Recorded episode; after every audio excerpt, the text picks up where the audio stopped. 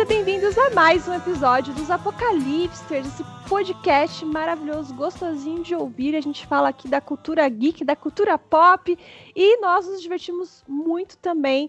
E você é o nosso convidado para conferir esse episódio muito especial. Hoje nós temos um convidado que vai entrar daqui a pouco na pauta principal, que é o Eduardo Mendonça. Ele é o ator que faz parte do elenco da série Necrópolis que nós é, comentamos né, no episódio que o Ale Bonfá participou aqui do Derivado Cast. Então, volte duas casas para você é, poder ouvir esse, esse episódio também ficar mais inteirado ainda do, do programa de hoje.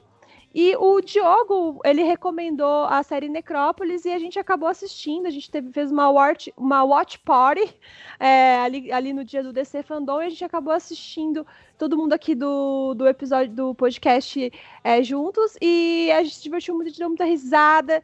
E aí o Diogo mexeu os pauzinhos e conseguiu trazer o Eduardo Mendonça para conversar com a gente. Ele vai estar tá daqui a pouquinho, então vocês não podem perder, porque o bate-papo foi sensacional. Então, no Autopsia de hoje, nós iremos dissecar um pouco mais sobre a série Gourmet, onde acontecimentos um pouco estranhos acontecem envolvendo zumbi vegano, padres assassinos, chupa-cabras, heroínas de balões e muitas teorias da conspiração, tudo dentro de um IML, Instituto Médico Legal.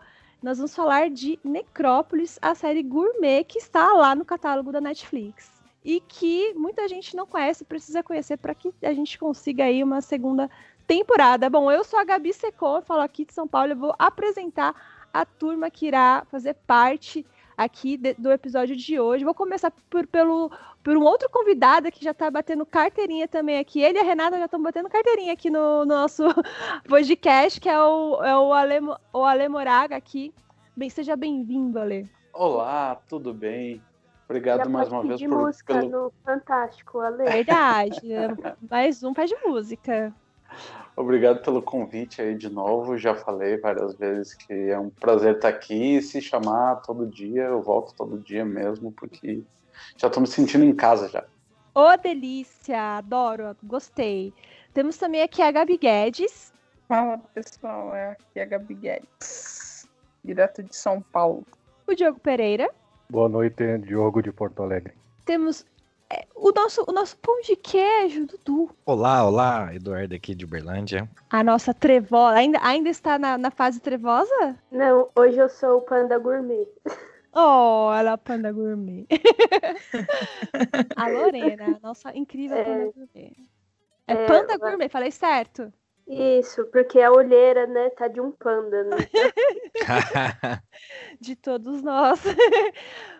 E temos também a Lari. Olá, Larissa de Brusque. Nossa querida brusquense. E quem, gente, tá faltando? Acho quem? Que não tem mais ninguém, não. Ah, nossa, ah, nossa. Acabou? Acabou? Que acabou. Tem mais ah, ninguém. acho que a gente podia falar de Friends, então. Esquece, Pô, não vamos falar mais de Necrópolis, falar de Friends hoje, vocês acham? Pode. Mas ó, eu quero, eu quero que a abertura, Diogo, o Diogo que é o nosso editor, né? Que pra quem, não, pra quem não sabe, seja tipo daquela novela Celebridades, assim, entendeu? Tipo, eu quero uma, uhum. uma, uma abertura digna para a nossa estrela, a estrela desse podcast, Jorge Fossati.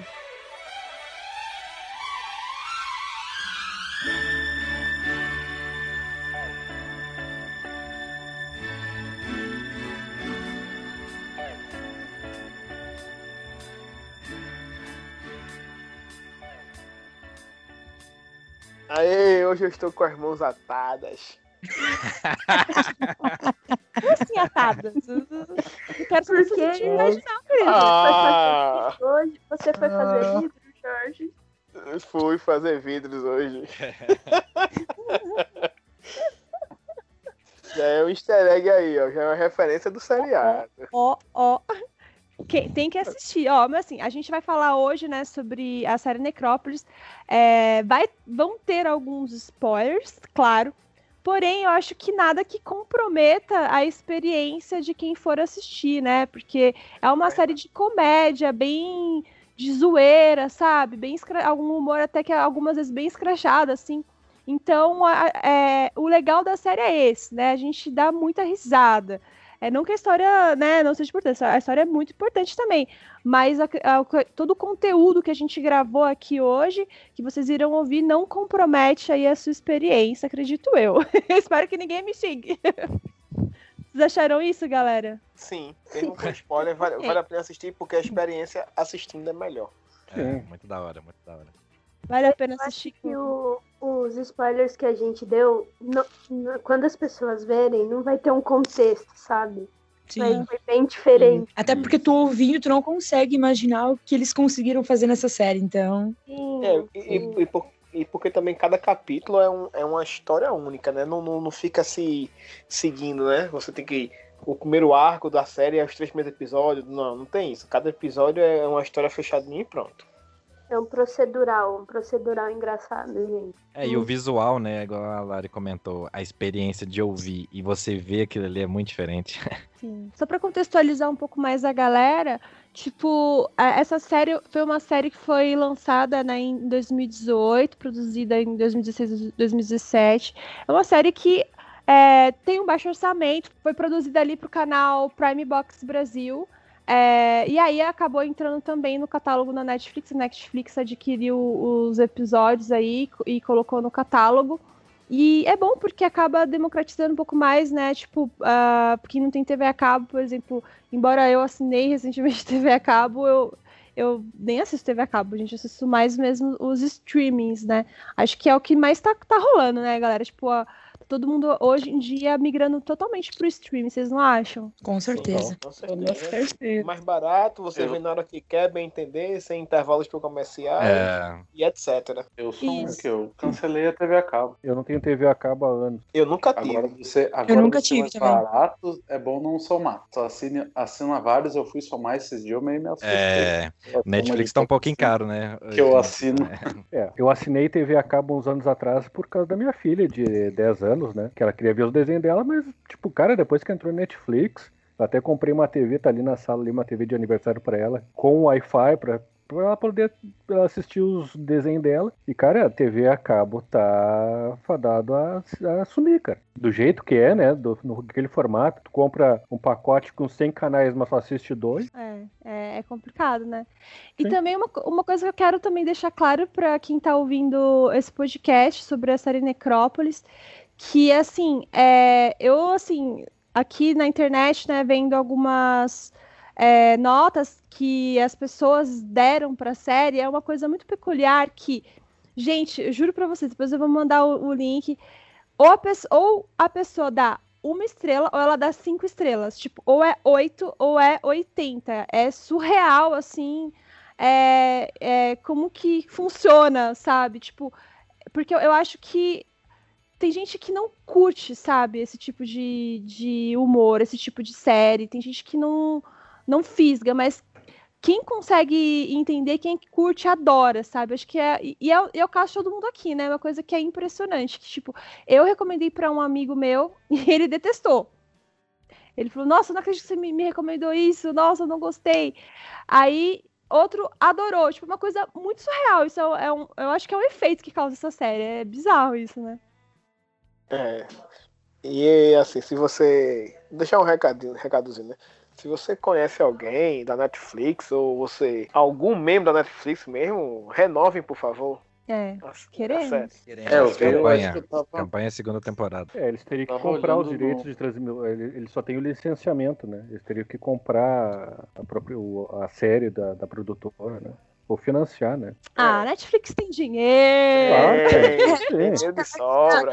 Já que a Netflix, Eu não perguntei, mas eu, eu não perguntei, mas a, Netflix a, cada, a cada episódio do Necrópole deve ter custado o quê? 10 mil reais? 20 no Pois máximo? é, pois é. Uma série que foi barata, né, de, de Sim, ser feita, né? Porque é É. simples, né, mas o o humor super funciona. Sim, ela é um cenário só, o figurino dos caras varia muito pouco, é uma série baratíssima de produzir. Sim.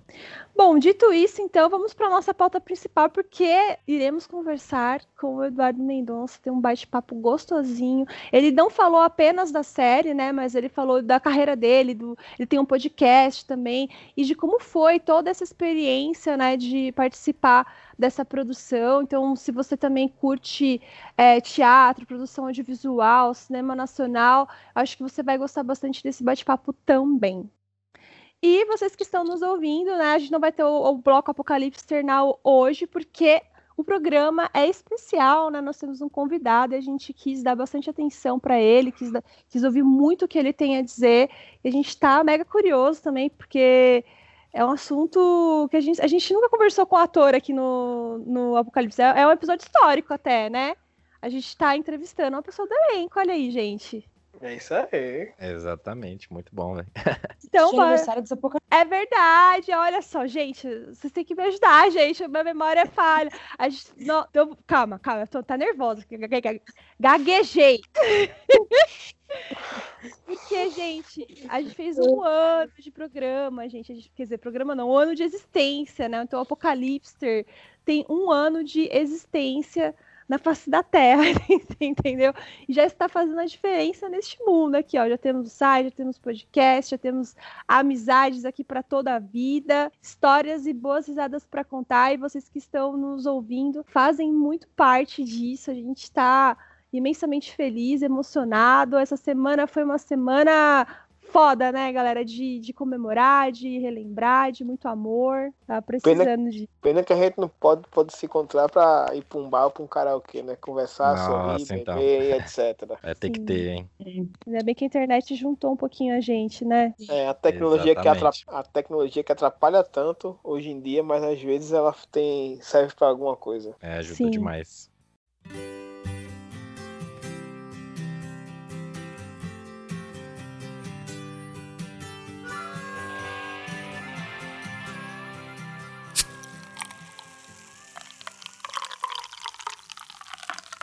Apocalipse Bar. Qual cerveja tá vamos falar de bebendo agora? Tô tomando uma Heineken, tô tomando uma Heineken. Aí sim. Ah, é da boa. Vamos, vamos, vamos falar verdades agora. Vamos falar Verdade. verdades agora. Verdade. Lá vem o Jorge. Você gosta de. Friends? É, Eu adoro, adoro Friends. Amo Friends. Não, o Jorge não gosta de Friends. É Não gosto de Friends. Ele não Não, O gosta. Jorge não gosta de Friends, ele não gosta de Legião Urbana, não gosta de Pink Floyd. Mas Ah, não, gosta Pink- de Esquadrão. Legião Urbana é ok, não gostar, mas. Pink Floyd é foda. Não, Pink Floyd. É, Legião tudo bem, é, mas é, É. principalmente daí é uma coisa de caráter. Daí.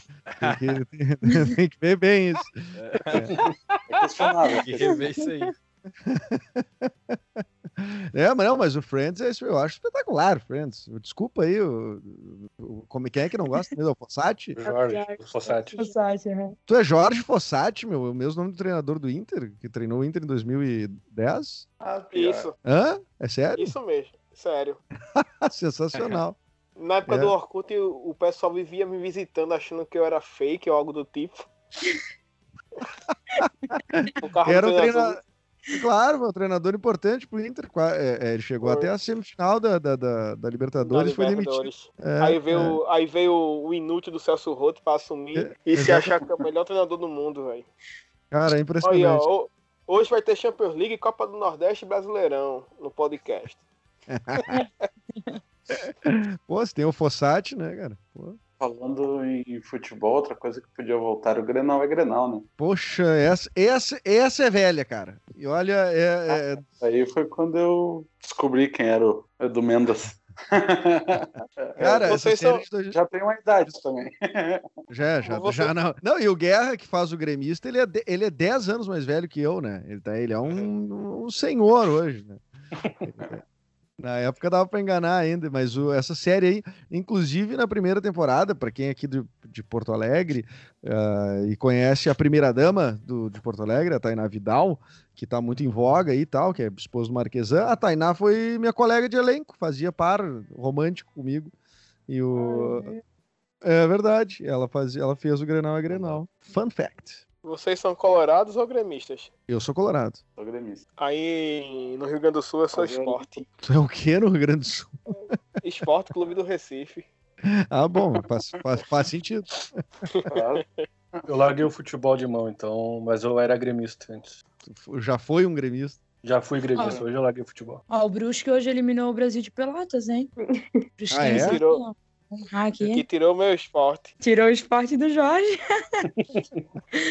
Mas era previsível ali, é salário atrasado, querendo derrubar treinador. E o time também é muito ruim, velho. Se esse ano o Mas- esporte não cair.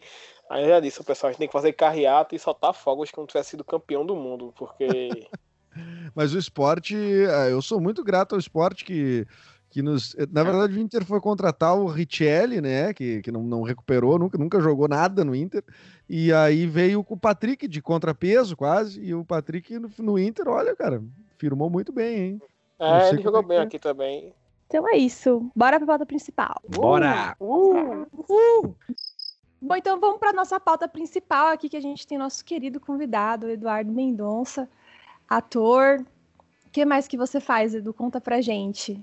Bom, em primeiro lugar, muito obrigado pelo convite. Eu fiquei muito feliz mesmo, é, em especial quando, quando é um convite para falar de um, de, um, de um trabalho que, que, que eu gostei muito de fazer.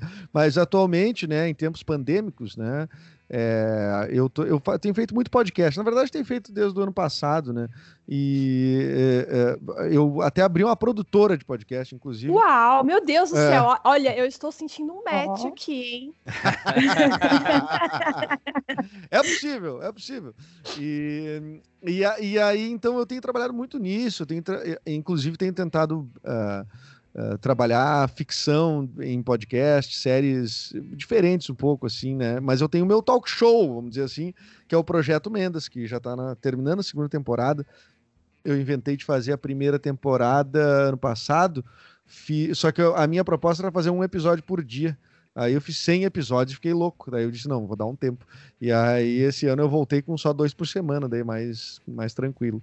Mas daqui a pouquinho estamos encerrando a segunda temporada e é isso que eu estou fazendo atualmente. Trabalho na rádio também, na Rádio Mix de, de Porto Alegre.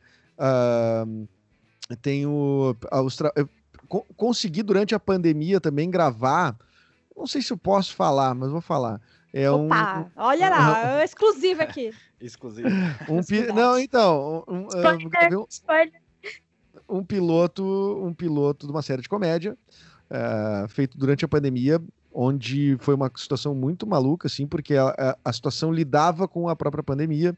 Então, é, é de um dos criadores da série Necrópolis, tem pessoas do elenco do Necrópolis, e, e a gente grava, é uma comédia.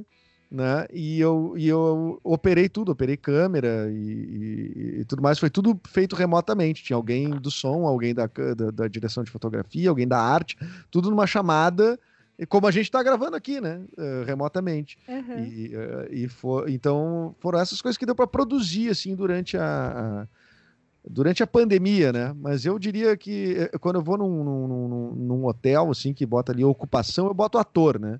Mas tem essas outras coisas todas aí que, que, que eu acabo fazendo, né? Eu, eu, eu não eu procuro sarna para me coçar porque eu não consigo ficar muito parado, não.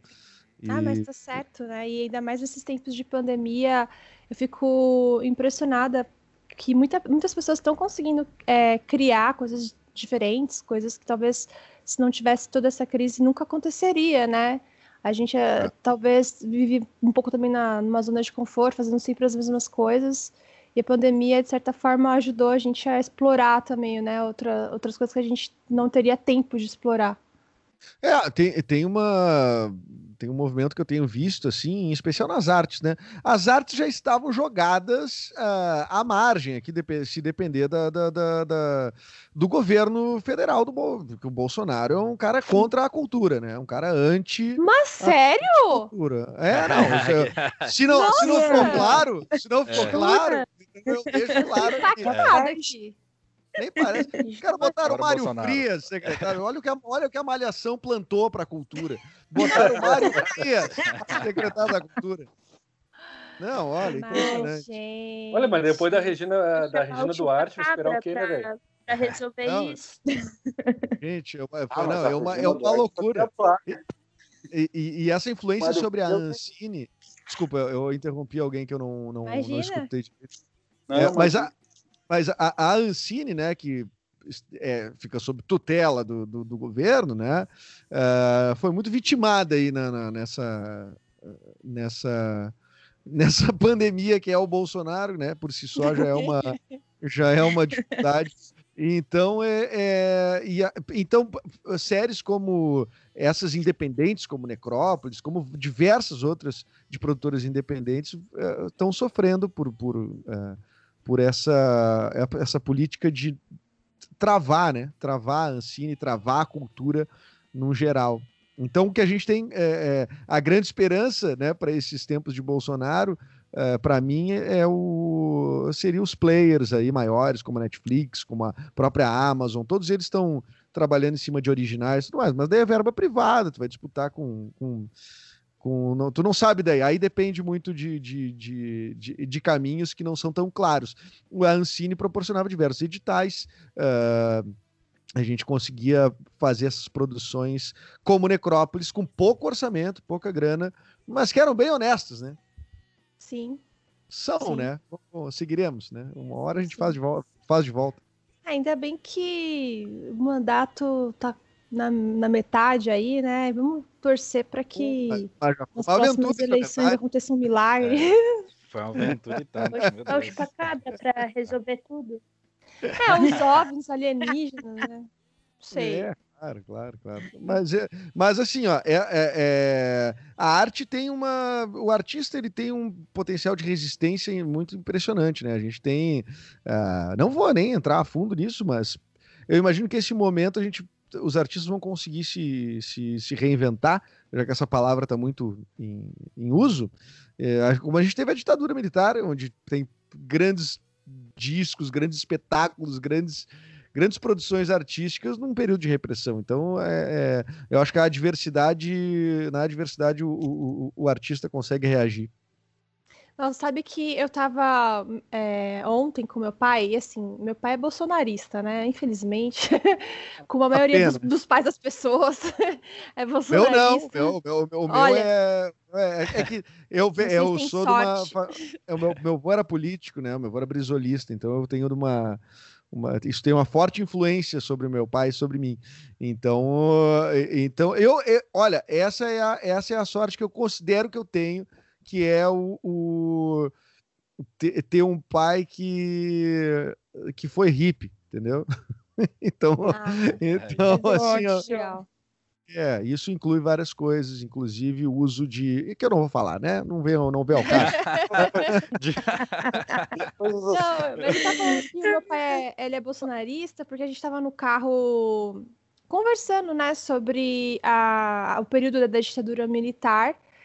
E, e aí eu, tava- eu comentei, né, sobre a, a música O Bêbado e o Equilibrista, e de como que a que ela é, não foi censurada, né? Como que a mensagem dela é, fez com que as pessoas não entendessem, passou desapercebido e ela foi ali é, publicada e um grande sucesso e, ecoa até hoje aí uma obra-prima, né, da, da arte brasileira. A arte ela Muitos, sempre encontra né? seus caminhos, né? Muitos. O Chico Buarque, que era um cara bastante visado, né? ah, ele tenta, ele chegou a ter uma, é, é, uma alcunha lá, que é um, um- como é que se chama? Tipo, um heterônimo, né, dele que ele criou, que era o Uhum. Julinho da Adelaide, né? Então, então é, os artistas, esse é o papo de se reinventar, né? Para tentar passar pela censura, criavam ah, métodos, assim, por exemplo, espetáculos de teatro. Isso quem me contou foi o, o Claudio Levitan, que é um cara muito importante do, do, do cenário artístico do Rio Grande do Sul, ah, que foi a, a- Ele, na época, trabalhava, acho que com o Valmor Chagas no espetáculo. E, e, e tu tinha que mostrar a peça para os censores. Imagina, conta pro teu país. Tinha que mostrar a peça para os censores. E aí ele, ele, ele criou uma, uma, uma história que foi assim, ó. Eh, Os censores estão ali no teatro e tinha que apresentar a peça para ver se ia passar. Aí ele não queria mostrar a peça para os censores, que, porra, tô trabalhando aqui, vou ficar. ah, tô, pô, criei uma, uma parada aqui que é legal e vou ficar assim, é, é, pela avaliação desses ananá aqui que não quer, só querem me censurar, não querem, é, é, não querem gostar da peça. Então ele criou um lance que ele começava a cena e ele parava a cena e ele começava a descrever para os caras. Então ele ia começar a ação dramática ali, ele dizia: então, agora vai acender uma luz. E aí daqui a pouco vai entrar não sei o quê. Então ele transformava numa. numa eh, ele, não, ele fazia com que os caras não assistissem a peça. Ele dizia: eu não vou dar o, o, o prazer para os caras de assistirem o meu trabalho, que eu, né, uma coisa que eu produzi tão honestamente, eu não, não, não vou dar para esses caras, primeiramente. Então ele fazia de uma forma totalmente técnica. E essa era a forma que talvez era o único, o único jeito, assim, de fazer um enfrentamento não violento, né? No caso, um enfrentamento pela. Uh, pelo intelecto, né? E, a, e, e, os artistas, então, não à toa, sua maioria são contra o período da ditadura militar, por exemplo. Sim, sim, é. A gente, a gente entendeu, né? Nessa, é. A gente aprendeu muito nessa pandemia com, é, com isso. É. E eu, a gente vai deixar, né, obviamente, aqui para todo mundo que está ouvindo o podcast do Edu, aqui para quem quiser ouvir, maratonar também, tá na segunda temporada. Quantos episódios tem cada temporada? Então, o primeiro tem 100. E aí. Uou! ele, falou, né? Ficou louco, Vamos gravou ficar ali um ano ouvindo o podcast. é. Quanto tempo mais ou menos de duração? Olha, uh, depende, porque essa, essa, primeira temporada é maluca. Tem episódio de 1 hora e 30 e tem episódio de 20 minutos. E a uhum. maioria eu falo sozinho, né? Então foi por isso que eu enlouqueci. Ah, então eu. Demais, que diferente. Mas tem várias entrevistas. Então, agora, a segunda temporada, tá chegando no episódio 36. A gente tá gravando em 27 de agosto de 2020. É, então, é episódio 36. Aí eu na te... ah, fiz mais tranquilo. Na terça eu faço um episódio sozinho e de, mais curtinho, de 20 minutos. E na quinta eu lanço uma entrevista de uma hora. Então tem sido assim. Legal. Muito bom, muito Legal. bom. E, bom, então você é ator, podcaster, produtor, é roteirista também?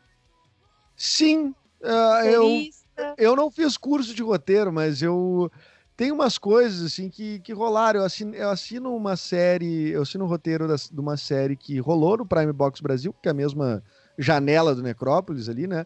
Chamada uhum. Sempre, Sempre Poa. Uh, eu fiz o, eu sou um dos roteiristas da série e participei da criação de uma série do Fantástico e hum. chamada Os Infratores ah, acho, que eu, acho que eu vi já. É, mas a Globo comprou e daí fez com roteiristas de lá, né? Eu, ou seja, por isso que eu não me digo muito roteirista, porque Entendi. eu acho que... eu, eu, acho que se preferiram fazer com roteirista de lá, talvez porque a gente não atingiu exatamente o que eles queriam. Não dá pra levar muito eles como padrão, né? É. É. Não, mas se pintasse uma boca lá, tava, eu tava aceitando, não, ah. só um pouquinho. É, resolvia, muita, resolvia muita coisa, né? Ah, sim. É que nem, na, por exemplo, na faculdade, eh, eu fazia faculdade de cinema na Ubra, aí o meu o professor de roteiro começou a falar, de explicar sobre roteiro de novela e tal, aí um colega meio underground, assim, ele começou a vacalhar a novela, falar mal de novela, falar mal na Globo, aí o professor disse assim, meu, se a Globo te chegar aqui e te oferecer um, um contrato de 200 mil por ano, duvido que tu não vai lá fazer novela pra eles, velho. Tu vai correndo, tu vai correndo, claro, óbvio, é, é claro. É que assim, ó, tem, tem, um ponto que quando a gente é jovem e, e, e, idealista, a gente não paga tanta conta. Aí depois que tu vai ficando mais adulto, as contas vão aumentando, aí tu casa, aí tu tem que sustentar uma casa com mais coisas. Aí, aí quando tu vê, tu diz, não, talvez eu, a Globo me sirva mesmo, porque vai me pagar um salário, vai, né? Mas vamos entrar agora em Necrópolis, assim, eu tô muito curiosa, assim, como que foi para você participar desse projeto e, e tudo mais, assim, como que você, como foi a sua, a sua experiência? Ah, o Necrópolis, eu, a série é de 2017, né, uhum. então um, entrou na Netflix em 2018, mas a gente gravou em 2017. Ah, ah, mas o piloto da série foi feito em 2013, né? Uh! Caralho, que interessante. Esse, esse, é. esse piloto tá no, no, na Deep Web só. É, na Deep não, Web. Não, não, não, Passa o link, o cachorro tá pedindo. Manda link. Mas, uh, essas, uh, mas era totalmente diferente. Então, eu tenho envolvimento com a, com a produtora, né, com a Vert Filmes, desde 2013. Uh, ah, então, por dois pilotos que a gente fez em 2013. Um chamado Alce Alice e outro chamado Necrópolis. Então a minha experiência com Necrópolis foi de muita espera, muita expectativa, mas de uma certa certeza de que a coisa ia, ia rolar, assim. Uh, na, primeira, na primeira versão do, do Necrópolis, Deixa eu até me lembrar. O, eu não me lembro se. A Caia não tava. A Caia Rodrigues, que faz a Rita, não tava no, no, no, no piloto. O Peterson não existia e nem o Oséias. Mas eu fazia outro personagem chamado Merlin, que era um, um, entregador de pizza, mega cabeludo. Depois eu fui fazer o Peterson, que é calvo, então, né? O, te o tempo agiu sobre a, a, minha pessoa. E aí, mas a gravação da série em si, que quem não viu, por favor, vá à Netflix assistir, foi muito. Uh, muito vi vivendo um sonho quase, porque uh, não, não na questão financeira, porque é uma série de baixo orçamento, uhum. mas porque a gente tem um vínculo muito grande com os criadores da série. Então, o elenco todo ele foi escolhido sem, sem teste, sem nada, sem uh, o elenco principal, eu digo, né? Que uhum. somos nós seis ali, né? É, o Rafa Pimenta, uh, eu, o Thiago Prade, Caio Rodrigues, Joana Karenberg e a Gabi Poester. Então, esses seis já tinha uma relação próxima com, com eles. Então, o lance deles terem conseguido, a Vert Filmes ter conseguido é, financiar essa série, né? Foi tipo assim, cara, olha só, isso é o mundo ideal. Nós estamos nós, nossos amigos, fazendo uma comédia que a gente gosta. A gente participou de leituras, eh, muitas leituras de roteiro, sugerimos coisas, elas foram eh, algumas até acatadas. A gente tinha espaço para improvisar, em especial o Peterson, né, que é o meu personagem, porque ele tinha uma liberdade dentro daquela comédia maluca. O Peterson é o mais maluco, né? Então Sim. ele tinha uma liberdade muito grande para improvisar. E uh, então para mim era um, um, paraíso, porque daí a gente, a gente ia rodar uma cena, aí tá, valeu a cena. Agora, Edu, faz uma versão Edu. Tipo, nem, nenhum diretor te dá essa, essa liberdade. Tipo, faz uma versão extra. É tempo, é, Legal. é relógio, né? Não tem. Então, várias várias coisas improvisadas, por exemplo, uh, entraram. E, e, e, cara, assim, é, a, a Gabi Poester eu já tinha gravado algumas coisas, né? É, eu já conhecia ela bem. A Caia, acho que eu não tinha trabalhado ainda. E a Joana, eu não me lembro. Mas o Prade e o Pimenta são dois caras que começaram teatro comigo. Em especial o Pimenta, que começou mesmo, na mesma turma que eu de teatro, na mesma escola de teatro e nós somos muito amigos, né? Eu e o Rafa Pimenta. Então, é, é, é... e o Thiago também. O Thiago morou comigo. A gente dividiu o mesmo apartamento, dois anos. Então, contracenar com eles era espetáculo, né? Contracenar uhum. com essa gente aí era uma, para mim foi uma muito bom, assim. É, é, mesmo com aquele clima de é estranho até falar, né? Porque é uma série que se passa num necrotério, mas o uma, cheio de corpos e tal. Mas, ah, mas a, a gente tem outras, é, outras séries também na, na nossa cultura, né? Aqui no, no, na Globo, por exemplo, que é aquela série com Fala Bela, que era uma funerária, né? Tem, tem elementos assim também dentro né, da, da nossa da arte brasileira, do audiovisual brasileiro. Aliás, eu adorava essa série. E a. Que eu, eu não vou me lembrar o nome agora. Acho que é Pé na Cova. Pé na Cova, Pé na Cova, Pé na Cova. Pô, com Marília Pera. Com... Ah, sério, Sim. sensacional. Eu gostava muito do. Eu gosto do Fala Bela. E, e, a, e, no, e no Necrópolis, a gente, inclusive, eh, usou eh, os manequins, né, que eram os corpos, aqueles que aparecem, né? Aqueles uhum. manequins são de uma outra produção brasileira chamada Morto Não Fala, se eu não me engano. Uhum. É, que era Casa é um filme. Então ali tinha aquelas aqueles manequins são, são perfeitos aqueles manequins ali. Né? Então, e eles ficavam nos corredores, eles pareciam eram corpos, né? E eles ficavam nos corredores, quando eles não estavam em cena, eles ficavam nos corredores no backstage. E daqui a pouco tu passava e tinha um corpo ali que era da, da que era o molde da Fabiola Nascimento, sabe? E era, é, tipo assim, a gente, porque como a gente sabia o elenco do, do ah. Morto Não Fala, então a, a, a gente sabia que os moldes eram feitos de acordo com o corpo desses desses atores eram, eram, eram, moldes perfeitos. Então, ali no Necrópolis aparece o molde, por exemplo, da, do corpo da Fabíola Nascimento no Humor Não Fala. Ah, que demais. É, por emprestado. É um easter egg. É, um easter egg.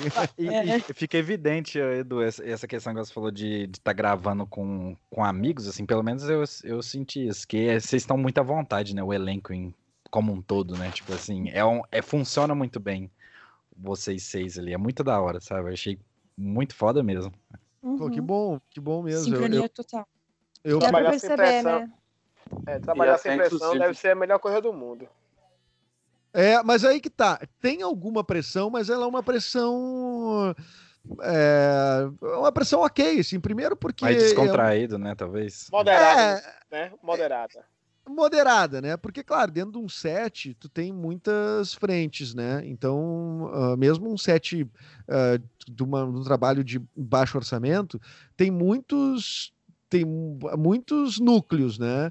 Então, ah, claro que tem núcleos que acabam tendo mais estresse, por exemplo, sei lá, daqui a pouco um núcleo da produção que tem que fazer uma logística tal, não sei o quê. Mas a gente, elenco, cara, a gente não passou por isso, sabe? A gente tinha uma, um lance de que a gente estava junto praticamente o tempo inteiro, né? É, a gente, ah, claro, tinha uma, uma ou outra diária, alguém não, algum de nós não tava, mas na maioria estavam todos, né? Então a gente meio que se se unia ali e de vez em quando os roteiristas chegavam, que eles eram também os diretores da série, né? Na verdade, é até uma injustiça. São, tem, tem- os três diretores da série são os três sócios da Vert Filmes, que é o Thiago Rezende, Gabriel Fatini e o ah, Tomás Fleck, tá? E tem mais três roteiristas mulheres que não estavam no set.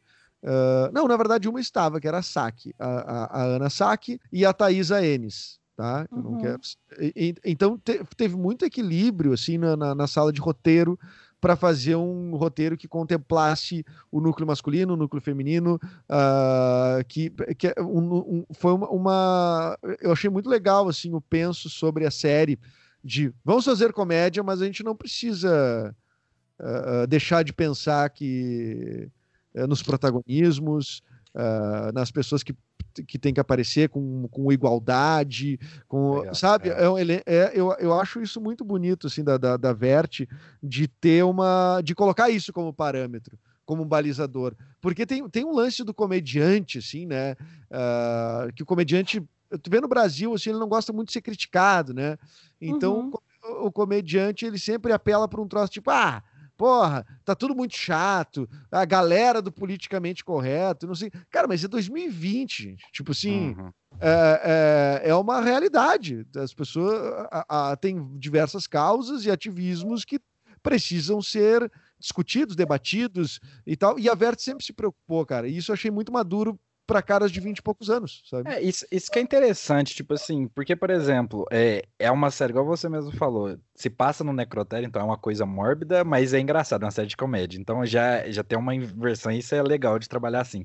E mesmo assim, mesmo tendo esse humor ácido na questão de, ah, tava com mortos ali, tem toda essa questão que vocês levantaram da, da igualdade, né, e justamente com um, um casal como a, a Rita Pietra e tudo mais, isso é- não precisa ser isso, igual você falou, ah, ah, o povo tá chato, a galera tá chata, vamos ter que falar de tal coisa. Não é assim, mano. Dá pra ser É. muito engraçado sem Exato. precisar. é, Dá pra fazer tal comédia. É. né? Dá pra fazer Isso. comédia, tipo, e, e não atacar ninguém, né? Tipo, eu acho que. Eu acho isso muito louvável, assim, cara. Com todas as. Uhum. Pô, baixo orçamento, é, tipo, todas as condições, a gente tem poucas diárias pra gravar, e aí que gera, acho que o Fossati que falou, talvez, o lance do estresse, ou não, sei- ou não foi o Fossati, mas a, a questão do estresse, por exemplo, tá mais ou menos aí. Tá mais ou menos aí, mas mesmo assim os caras não abriram mão de fazer algo que respeitasse uma ideia, um conceito, né? É, e o Necrópole ele não é, não, não é apelativo, né? Consegue fazer humor sem precisar apelar pra coisa alguma, né?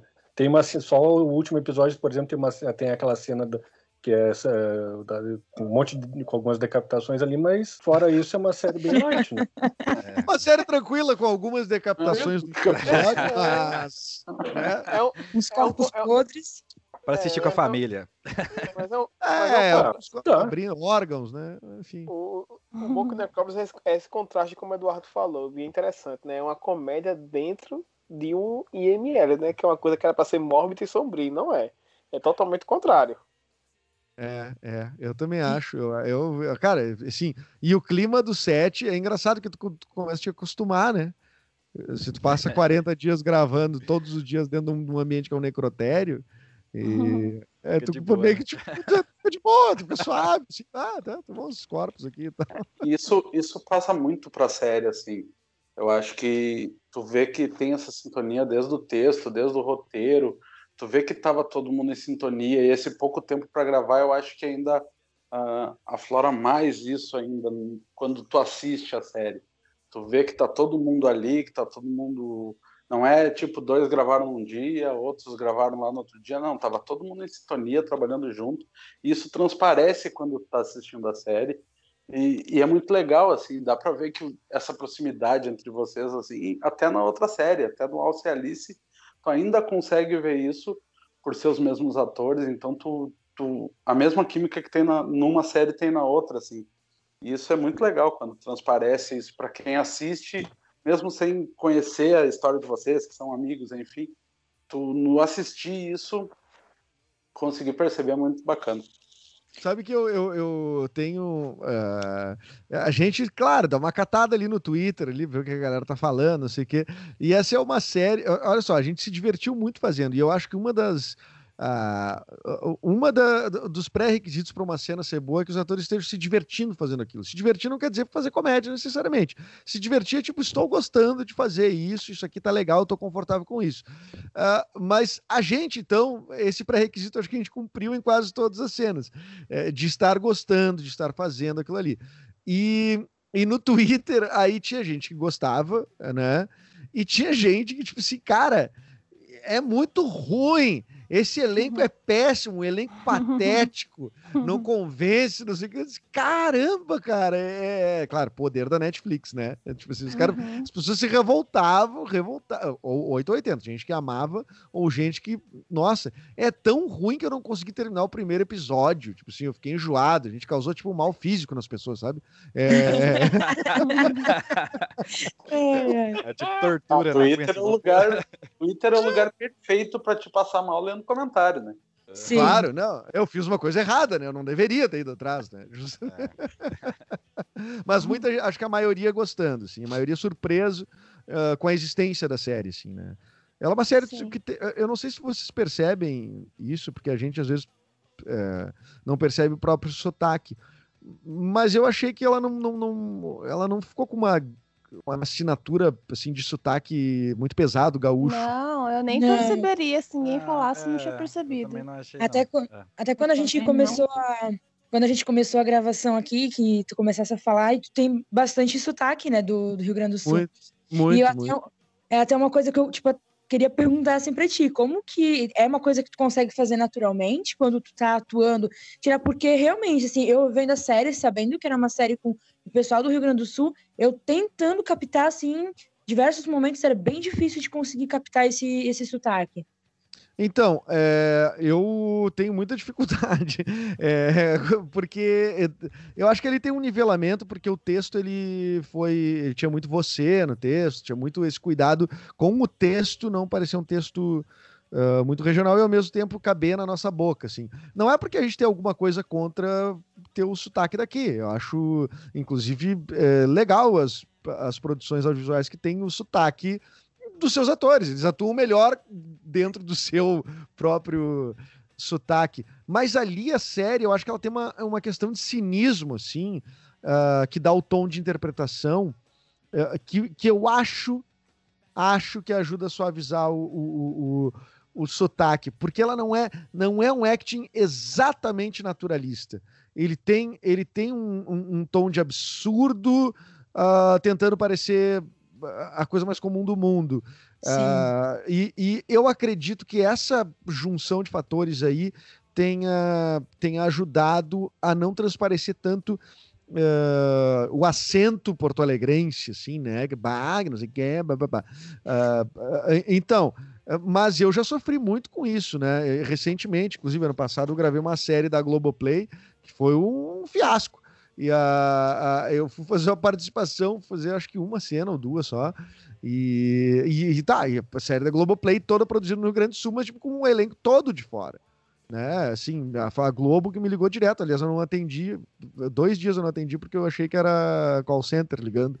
E a, a, aí me mandaram por e-mail, tá? Tu tem interesse ou não de participar da série? Eu disse, Pô, mas não sabia. E aí, quando eu participei, é uma série chamada Desalma, não sei se já tá na Globoplay, mas é uma Nossa, série de. Ansiosa. É, essa série, eu participei dessa série uh, num dos últimos episódios e vou contar aqui o final, tô brincando. É, então... Primeira mão. Eu, Sem spoiler. Eu, eu duvido você contar. Na menina! Eu, du- eu duvido você contar. É, e aí alguém vai voar no meu pescoço. Mas eu não vou contar, não. Não vou contar, não. Mas a cena que eu fiz eu posso contar, porque o meu personagem não tinha nem nome, era o guarda florestal número um. Então, no roteiro, não só no roteiro, na, no, no, no check-in do hotel também.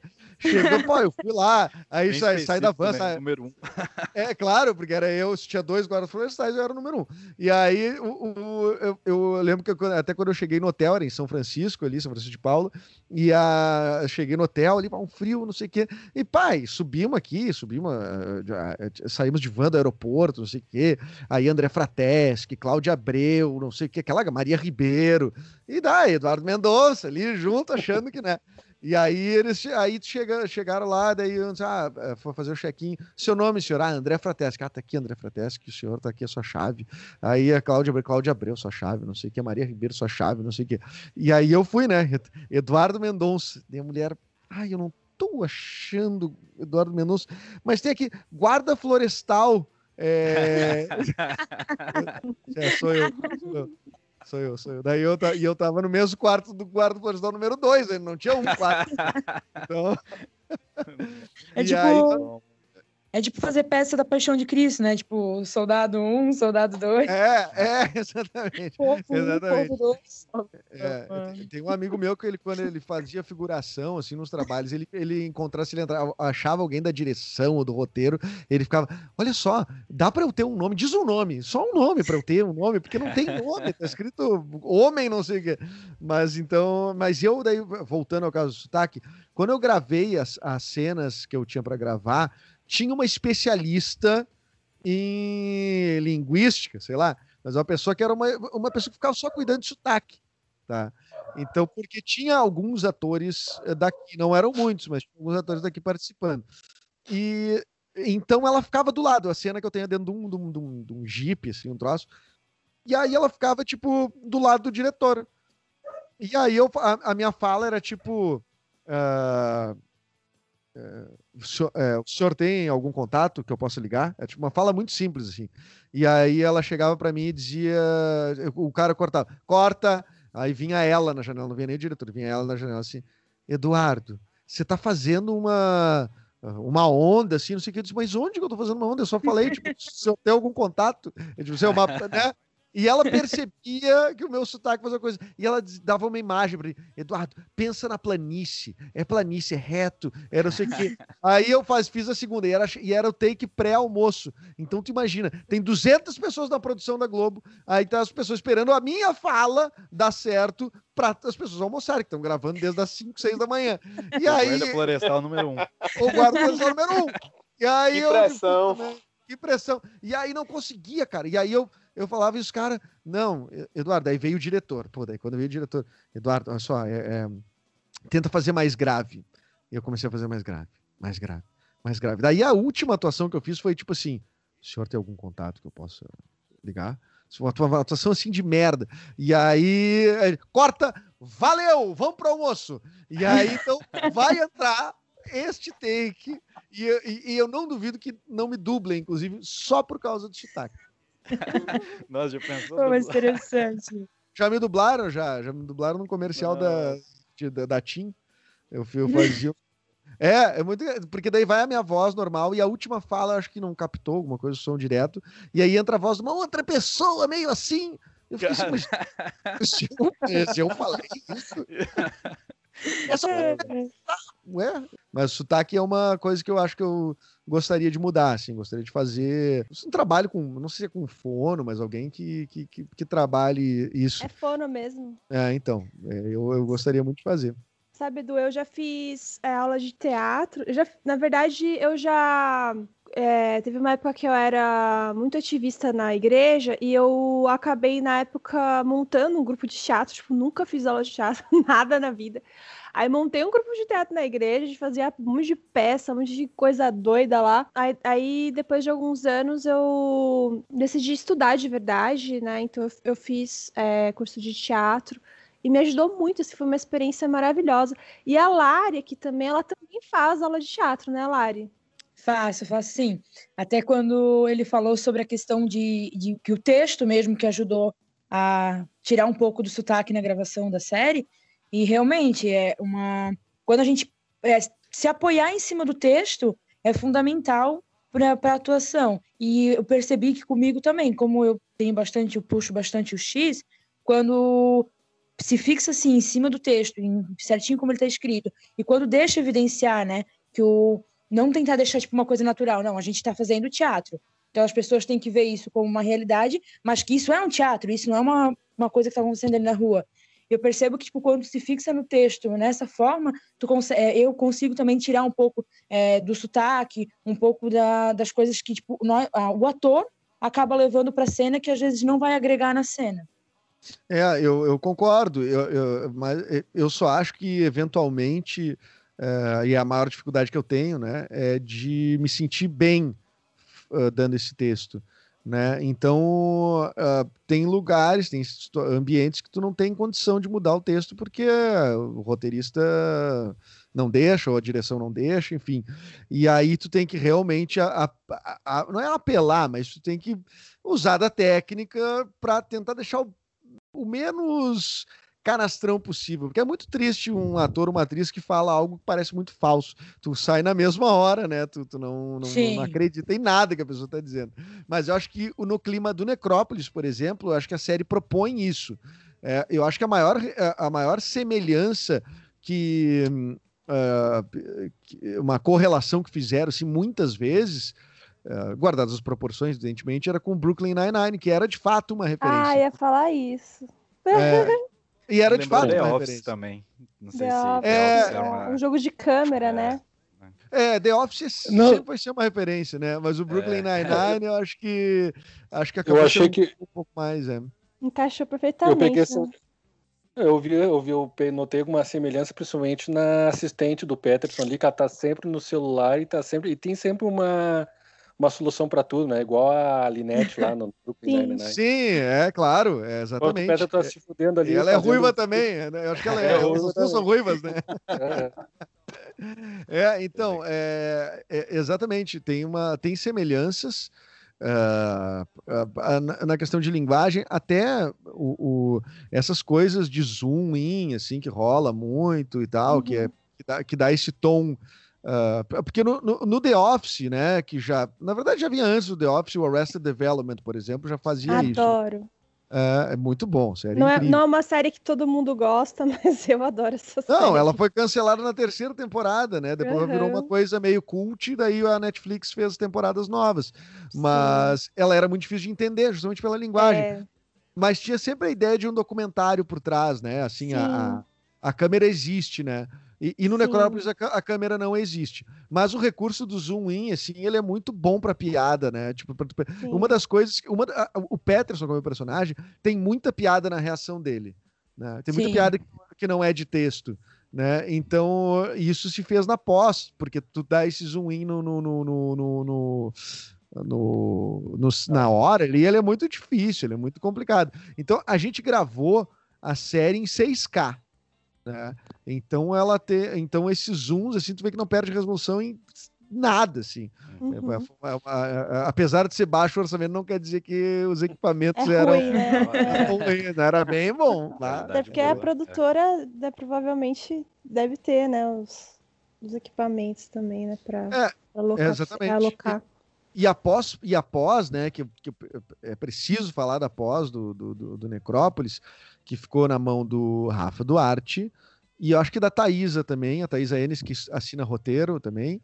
Ah, o, o Rafa, ah, eu digo o Rafa porque ele é, ele é o ninja dos efeitos especiais, né? Então, o que ele fez na série, muita gente não, não tem nem ideia, assim, né? Que eram coisas que não existiam.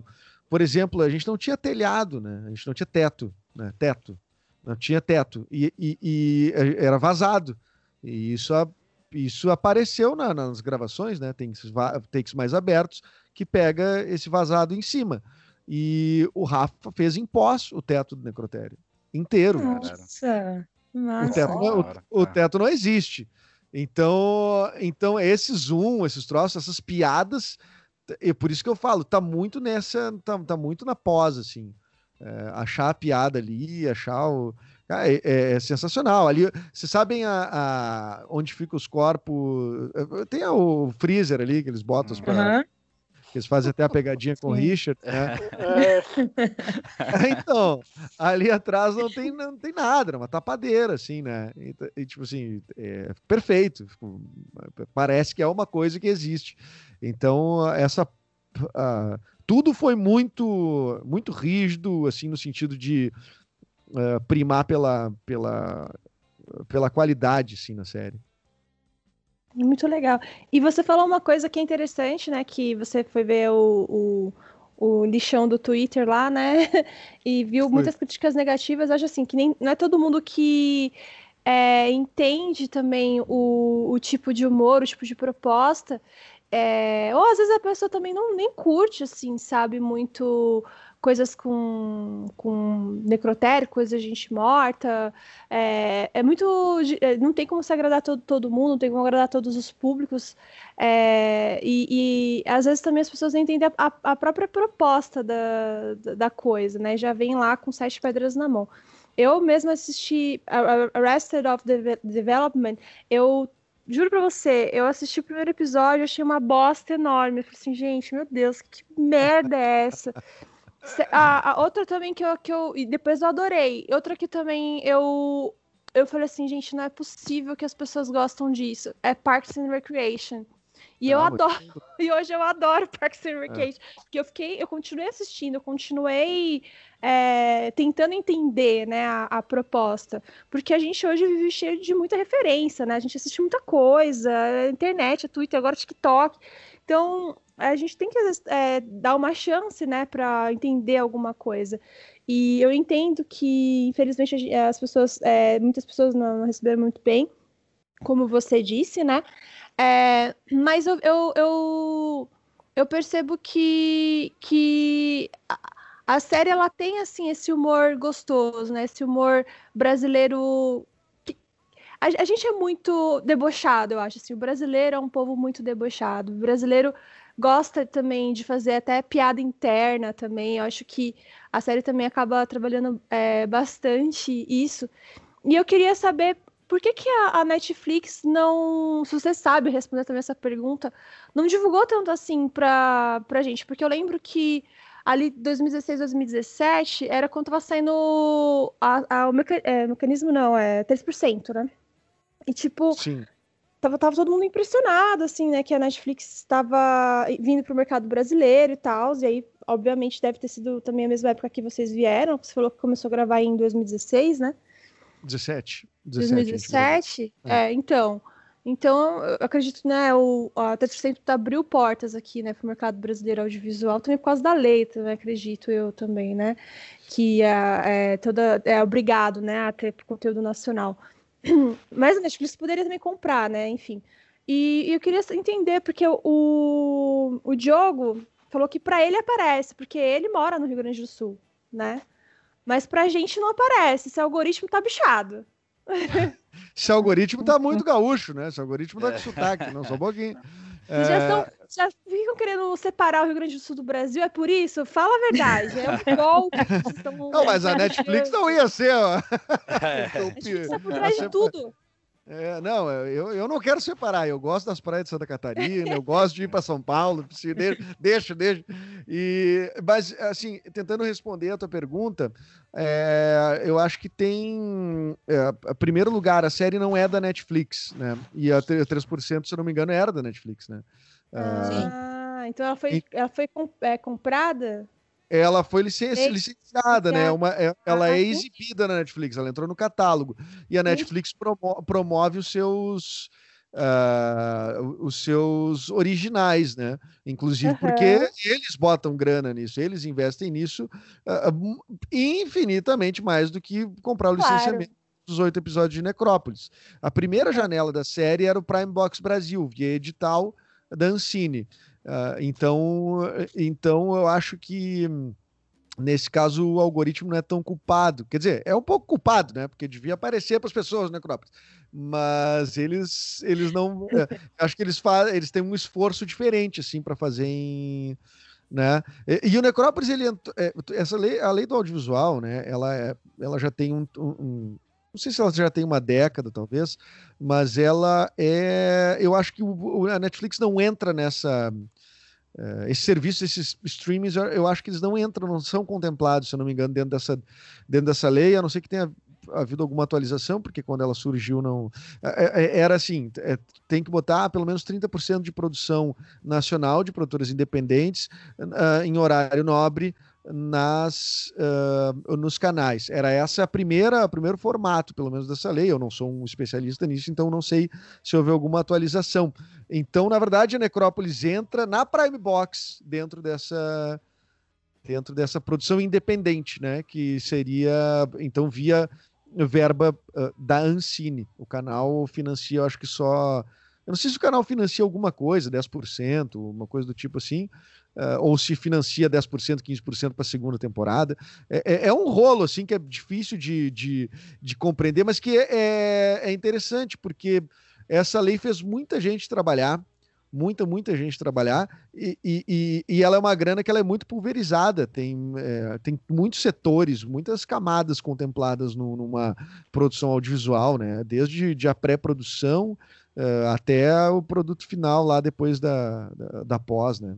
E- Mas a série Ne- Necrópolis, é, eu não sei se você- vocês vão chegar nessa pergunta, mas se vocês vão chegar nessa pergunta, eu vou responder antes.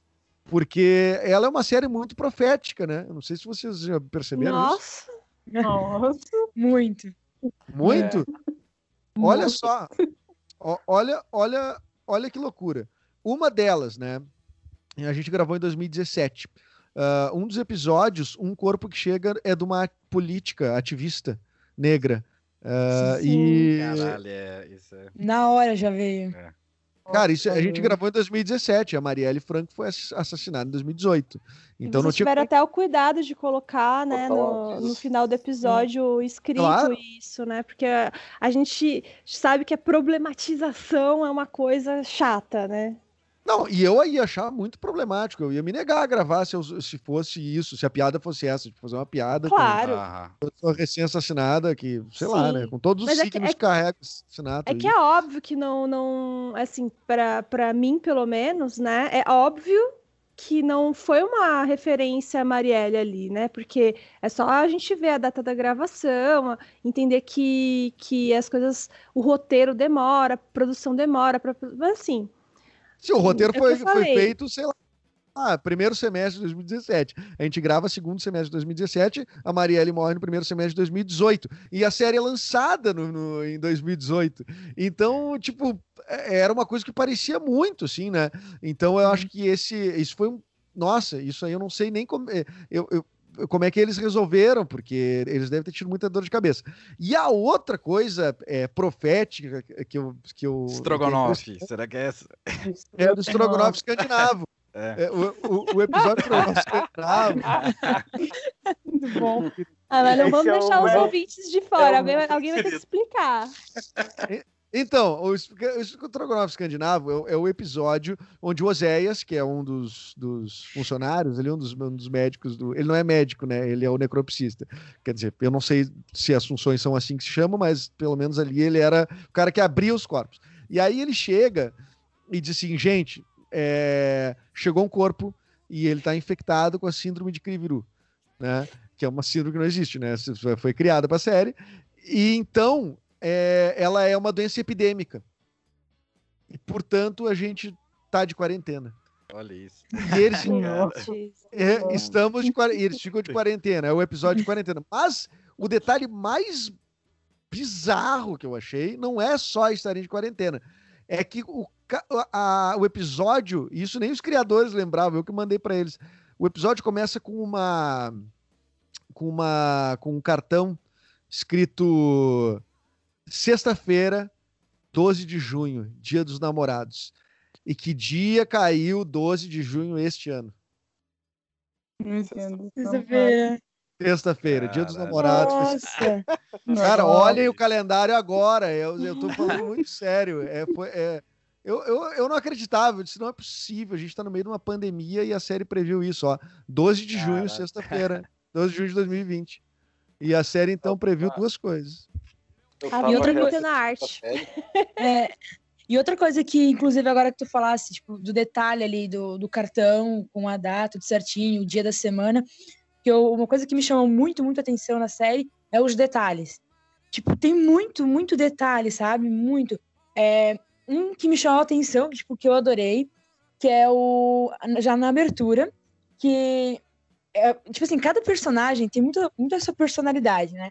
E na abertura, ali, quando mostra é, o, a tua imagem né, como Peterson e o teu nome com aquela aba do Paint e do Paciência Aberto, eu achei demais, cara. Tipo, é muita personalidade do personagem. É exatamente o Peterson, né? É exatamente o Peterson. É, isso mesmo. É, é por isso que eu digo, a pós teve uma- um papel fundamental. É, é- é- isso foi muito legal, sabe? Tipo, é uma série que em todas as frentes tem gente que gosta de comédia. O Renan Franzen, é, que é o que assina a trilha, ele é um ele é um fanático por comédia. Ele sabe muito de comédia, muito, muito. Muito, não é pouco, é muito. Então ele entendia absolutamente tudo.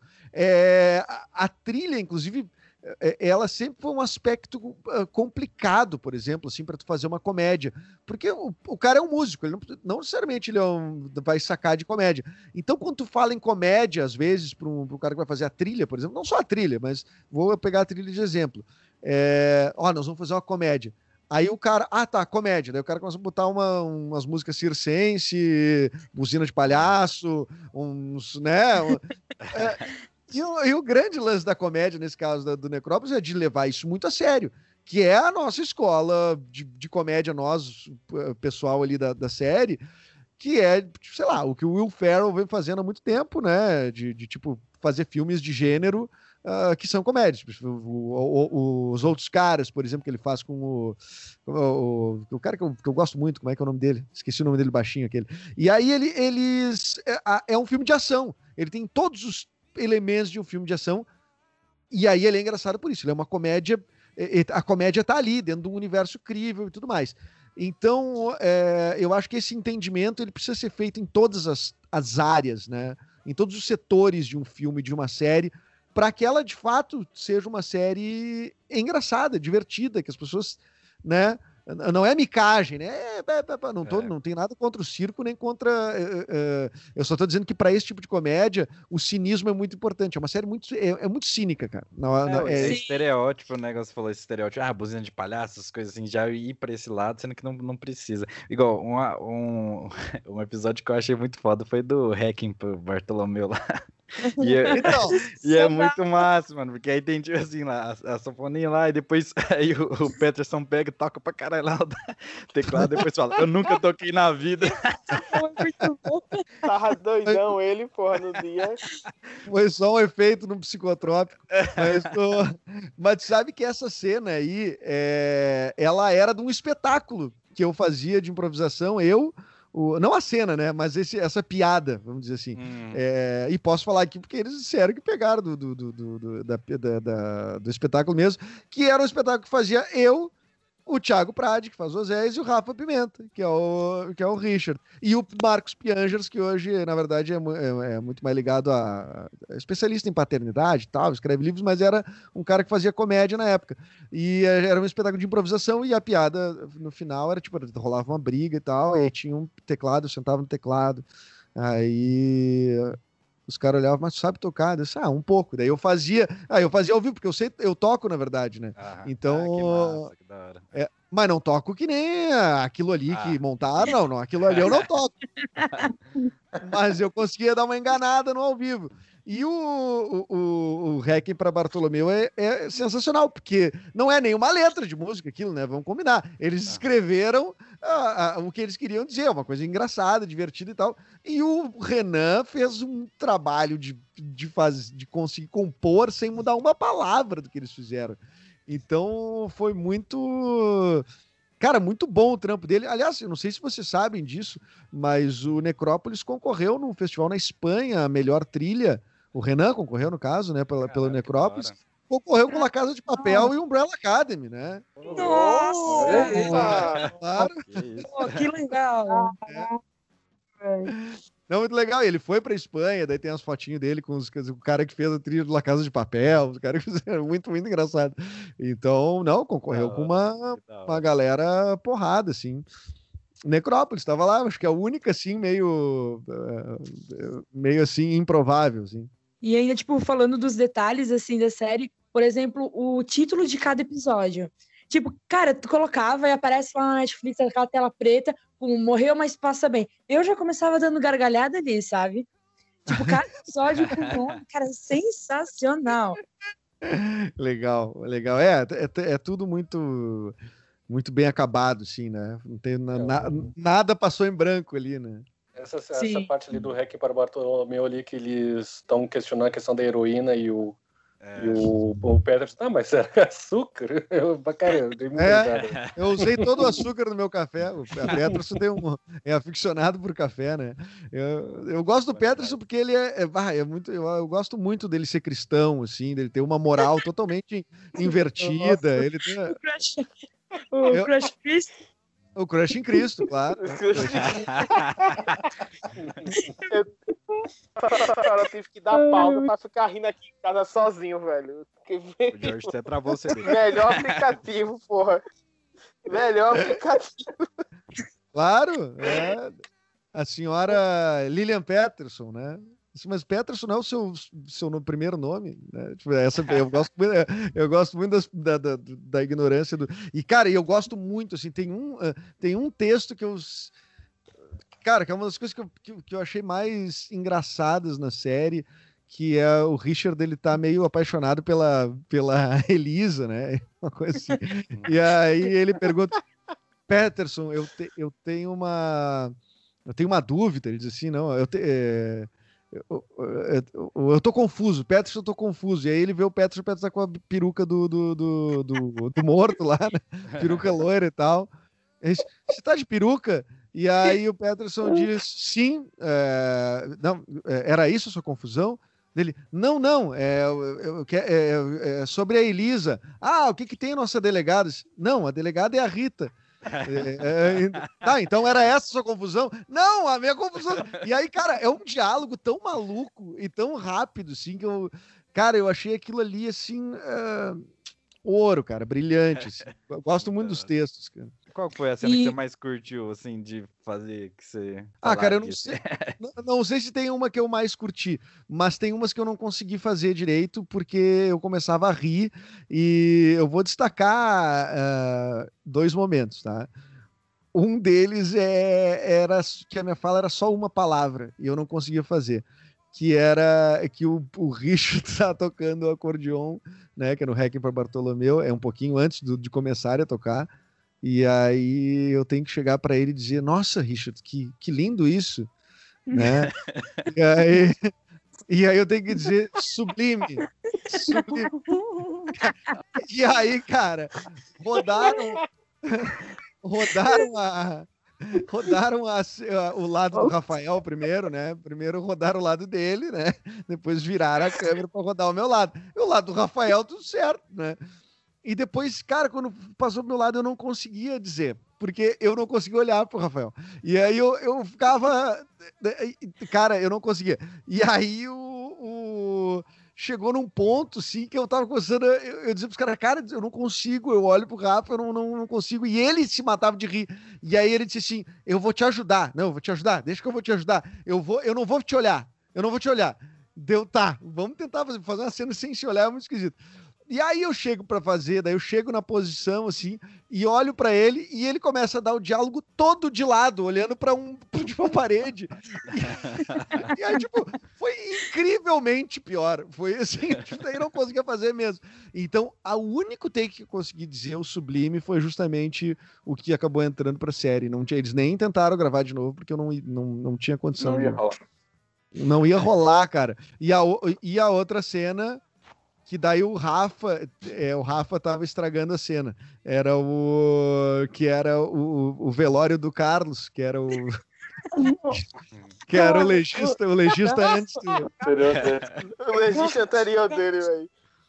Xícara de café na mão. Carlos, Carlos. Carlos, Ah, então, a, aquele texto ali, é- é- ele é todo improvisado. Ele é 100% improvisado. Aquele texto ali eu fiz inteiro improvisado. Porque o texto que tinha era um textinho bem mais curto.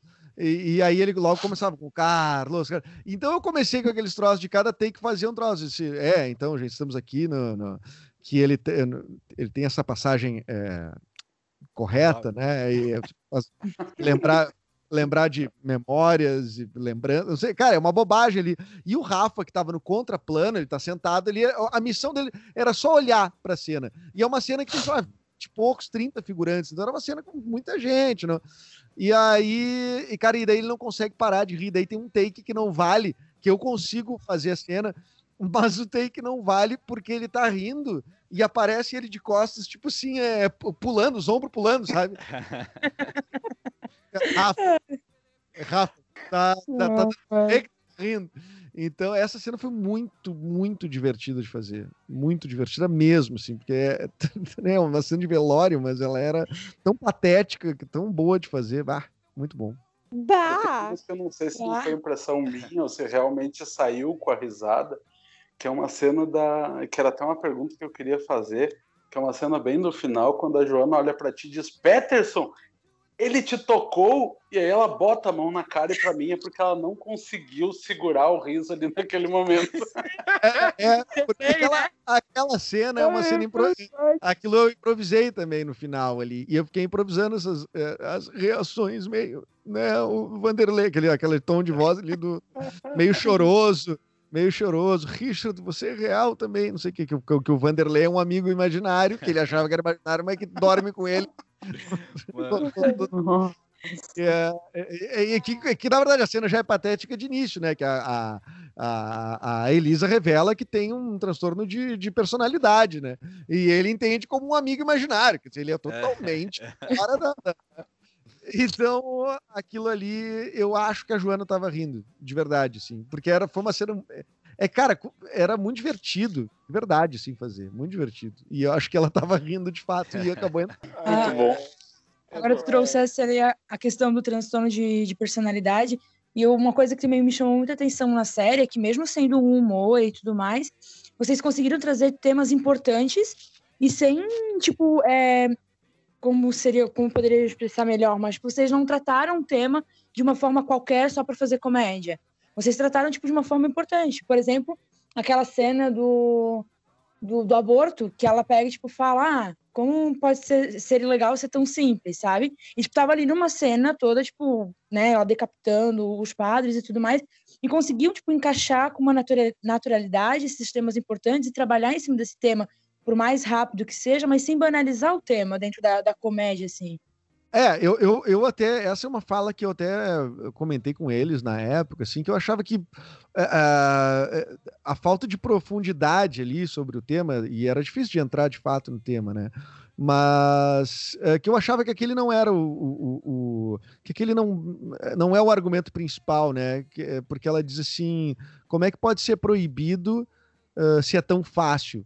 Não, porque não é uma questão de praticidade, né? É um problema de saúde pública que precisa ser resolvido. Aham. O aborto tem que, na minha opinião, tem que ser permitido, né, legalizado, porque as mulheres, em especial as mulheres mais pobres, seguem morrendo em clínicas clandestinas. Então isso é uma questão de saúde pública.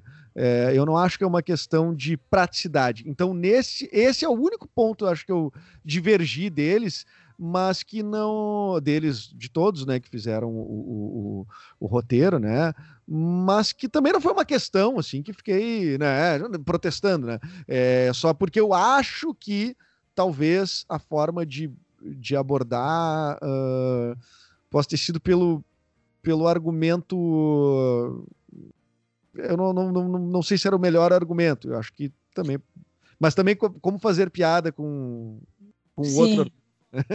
então. Mas, tipo, Mas eu acho uma- que não, mas eu acho que não, não, não, não, eh, não prejudica o debate, entendeu? Evidentemente, eu acho que eu, eu, eu acho que é, até contribui em certo ponto, mas é uma forma de abordar, talvez entre todas as coisas da série, assim, foi uma das que foi abordada com menos profundidade, assim, porque até tem outros temas que eu acho que são mais, né, mais, mais, eh, prof- não sei se profundos, mas assim, um pouquinho, Mais foram um pouquinho explorados, mais né, além, é, um pouquinho mais explorados. Sim. É, como acho que na, na questão ali do, do no episódio do padre, né? Do padre do, do balão, que também consegue abordar alguns temas, né? É, importantes. Mas essa parte É. ali mesmo do aborto, por mais que não tenha sido uma coisa, tipo, ah, que foi bem trabalhado em cima, eu achei, tipo, impor- foi uma coisa que me chamou a atenção, assim, É, real, Claro, porque é. consegue fazer, tipo, tu parar pra pensar, né? Sim, sim. Não, eu também, eu, eu também acho, eu também acho. Acho que é um, eu acho que é um jeito de se posicionar também, né, como produção artística e, e, e num tema que é difícil de tocar. Então, encaixar os temas dentro de uma comédia, né, eles É muito, é, é muito minucioso, né? Esse trabalho assim de enca- é, encaixar, deixar engraçado e ainda assim também levantar a questão sobre o assunto em si, né? É bem. É. É. Não, e tem, e tem várias questões que não são abordadas diretamente, mas que é sempre uma preocupação da, da, da, da Vert Filmes, assim, é, de tipo, botar, ter tanto em frente das câmeras quanto atrás das câmeras ah, muitas mulheres trabalhando, ah, ter pessoas negras, né? Isso é, uma, é, é- é um, é, é um cuidado que eles têm, inclusive eles têm uma série que está para ser lançada, chamada, que é a direção do Gabriel Fatini, né? Que é uma das protagonistas é a Caia, que faz a delegada Rita, e que se chama. Ah, meu Deus. É, é não é condomínio, peraí. O Complexo, o Complexo, que é uma série policial. Olha só, uma série policial. E Da o ator até, eu acho que o ator é, é um ator que não é do Rio Grande do Sul, o ator é, que faz o par com a Caia. Eu não vou lembrar o nome dele, ele é um ator, acho que do Nordeste, talvez, um ator bem bom. E, e esse cara é, é, com ela, esse cara é um policial que tipo tá, se infiltra numa cara é uma série policial policial mesmo. Eu até faço um papel inclusive faço um, um, um cara da, da- uma autoridade lá da, da polícia não é não é comédia e tal. Então essa, essa série ah, o elenco principal inteiro assim é praticamente é de, de, de atores negros e atrizes negras. Então a- eu acho que a Vert tem uma como conceito assim uma coisa muito valorosa assim que é de colocar essas questões na hora de criar sabe É, é, e tu vê que não e aí tem gente que diz ah mas pô mas se eu tiver que botar em tudo que é produção uma pessoa assim uma pessoa assada não sei o quê Ah, tratam isso como um- um- uma, uma, uma, uma questão difícil mas eles nos provam através dessas produções que não tem sofrimento nenhum em, em- fazer esse Uhum. penso, né? em, ter, em ter essa consideração, em ter essa, ah, essa, essa ideia como uma, uma das balizas. Tu, tu cria a partir de balizas, tu cria a partir de né, coisas que tu. Então, ah, eu, te, eu quero, te- eu, eu preciso criar uma série que é dentro do IML, sei lá. Então, tu tem balizas para isso, né? Então, tipo, tu, eh, a criação ela, ela, é, ela, é, ela é re- reagente, né? A, aos, aos, a esses estímulos e tudo mais. Então eu, eu va- valorizo, lou- louvo o trabalho da Vert Filmes, que acho bem. É, é puxo saco mesmo, sim, são meus amigos, mas puxo saco mesmo. Acho bem, bem importante o que eles estão fazendo e, e torço para que alcem voos bem maiores, assim, né? Torcemos. O- A Vert É, até nessa a gente falou das duas séries aí de comédia, mas a Vert tem essa outra série que tu falou que é num tema policial e tem um filme também, né? Eu não sei se é da Vert ou se só os roteiristas são os, os criadores da Vert, que é os Bravos Nunca Se Calam, que até tu Exa- protagoniza ele com a Duda Ex- Meneghetti, se eu não me engano. Exatamente. É, da- é da Vert Então- Filmes. A, a direção é do Márcio Chonardi, que não é um dos sócios da Vert, mas ele é um diretor que trabalhava com a Casa Cinema, ah, mora lá em São Paulo, ele dirige alguma série dessas famosas assim de, de, de, de TV a cabo, que eu não me lembro qual é. Ah, e, e essa série ela é um gênero bastante bastante difícil de trabalhar. Assim, até gostaria muito que vocês tivessem oportunidade para assistir, vocês que já têm o, o conhecimento dos trabalhos e, e têm um, um senso apurado, eh, p- porque ela é uma dramédia. né? Então ela tem um tom de comédia que não é eh, não é como Necrópolis, não é uma não é uma não, o filme não se apresenta como uma comédia. É, e ele é um filme tipo de, de uma dupla, né? Que, de- que é o meu personagem, eh, que é irmão do personagem da Duda Meneghetti, que é uma atriz daqui, mas que mora em São Paulo já há muito tempo. E eh, eh, eles estão investigando a morte do pai, que eles acreditam ter sido uh, queima de arquivo. Então, a busca deles é uma busca, tipo assim, é, é dura, né? O pai morreu, os caras estão investigando aquele troço. E, mas tem coisas uh, de comédia, aquela comédia. Eu não sei se chama de cringe, talvez, né? Que de, você, você ranger os dentes, eu tô muito enganado com esse, com esse acho termo. Que, é, acho que é cringe É, mesmo. É. que- que tu fica meio. É, tu fica meio assim, né? Mas tem cenas bem engraçadas no filme. E então ele é um gênero é, difícil, assim, é um gênero no, no meio termo, assim. Ele não é um dramalhão e ele não é uma comédia escrachada, mas eu acho que é um filme muito honesto, muito bom, assim, cara. Eu vi, eu vi uma vez só, né? Porque não teve uma sessão de, de, de lançamento ainda, né? Porque ele não foi distribuído. Mas o que eu vi eu gostei muito. Eu não sei, eu não achei nem data de estreia, se ele tem data que. Não, ele não alguma tem coisa uma. assim. Ele não, não, ele não tem né, divulgado nem eh, nada ainda. Estão em trabalho. Foi gravado em 2018, mas ainda está em ah, ah, nessa fase de, de distribuição, porque a produtora é uma coisa, né? Mas a distribuição é uma outra empresa que faz, né? Então aí eu já não tenho acesso a esse tipo de, de, de informação. Assim. É, com a pandemia também, a tendência é só pro ano que vem, né? Pois É, então, eu, eu acredito que sim, né? O, o... Mas ele já estreou em festival, né? Ele já entrou no Festival de Brasília ano passado, ele entrou. E, e agora, ah, mas, pô, eu, te- eu não sei se eu- se eu estou invadindo muito o tempo da, da- da- do podcast, Imagina, mas fica à eu. vontade aí. É, é, é, Fica à vontade de se casa. Mas tem uma, um, um, um outro um filme que eu fiz ano passado que ele é mais profético. Ele, esse é o mais profético de todos. Tá? E esse tá, quase pronto. Essa semana eu fiz a última dublagem que precisava do filme. Um filme chamado A Nuvem Rosa. Ursinhos Carinhosa. Oi? É a dos Ursinhos Carinhosos. Não, a Nuvem Rosa não é. Tu vai ver que tu vai ver quando eu disser a sinopse, não vai parecer muito. É um drama. Esse filme é um drama, né? É, E aí esse filme foi gravado ano passado, em maio, e o filme é sobre é, é- é um cara, é uma mina, esse cara sou eu, e essa, essa, essa, a- essa mulher é a, é a, a Renata de Leles, que interpreta, e aí eles se pegaram na noite, foram para casa dos pais dela que estavam na Europa, um baita, no apartamento, não sei o que e tal, e eles transam e, e aí dormem, e quando eles acordam eh, de ressaca, quebradão e tal, uma, ah, tá- uma nuvem rosa, uma grande nuvem rosa, tóxica, eh, tomou conta do, do Brasil tá? Tomam conta do Brasil e ela mata. É uma nuvem que mata. Então, tendo essa informação, eles, todo mundo tem que ir para dentro de casa e se trancar, fechar janelas e tudo mais. E a nuvem ela não tem uma explicação que vai aparecendo e tal. Então eles passam a ter que conviver ah, dentro de casa, sem poder sair. E, e, então esse filme ele se passa durante muitos anos sem a nuvem nunca embora de du- duas pessoas construindo uma vida ali, como se fosse a situação de quarentena que a gente está hoje. E aí, cara, tem, tem várias cenas do filme que foram feitas naquela época, mas que hoje a gente está vendo na pandemia, como, por exemplo, a, a- a personagem da Renata faz aula de yoga por live, tá? Ah, os, ah, a, a festa de aniversário com as pessoas tudo tipo em vídeo chamada como se fosse no Zoom. Caralho. Que Cara, tudo, É, Todas tipo, essas cenas tem, cara. Todas essas cenas tem no filme. E, e, e, e, e não existia o coronavírus quando a gente fez. Então, acho que quando esse filme sair, talvez ele vai ser o primeiro filme, ah, até porque ele já está muito avançado, já está quase pronto.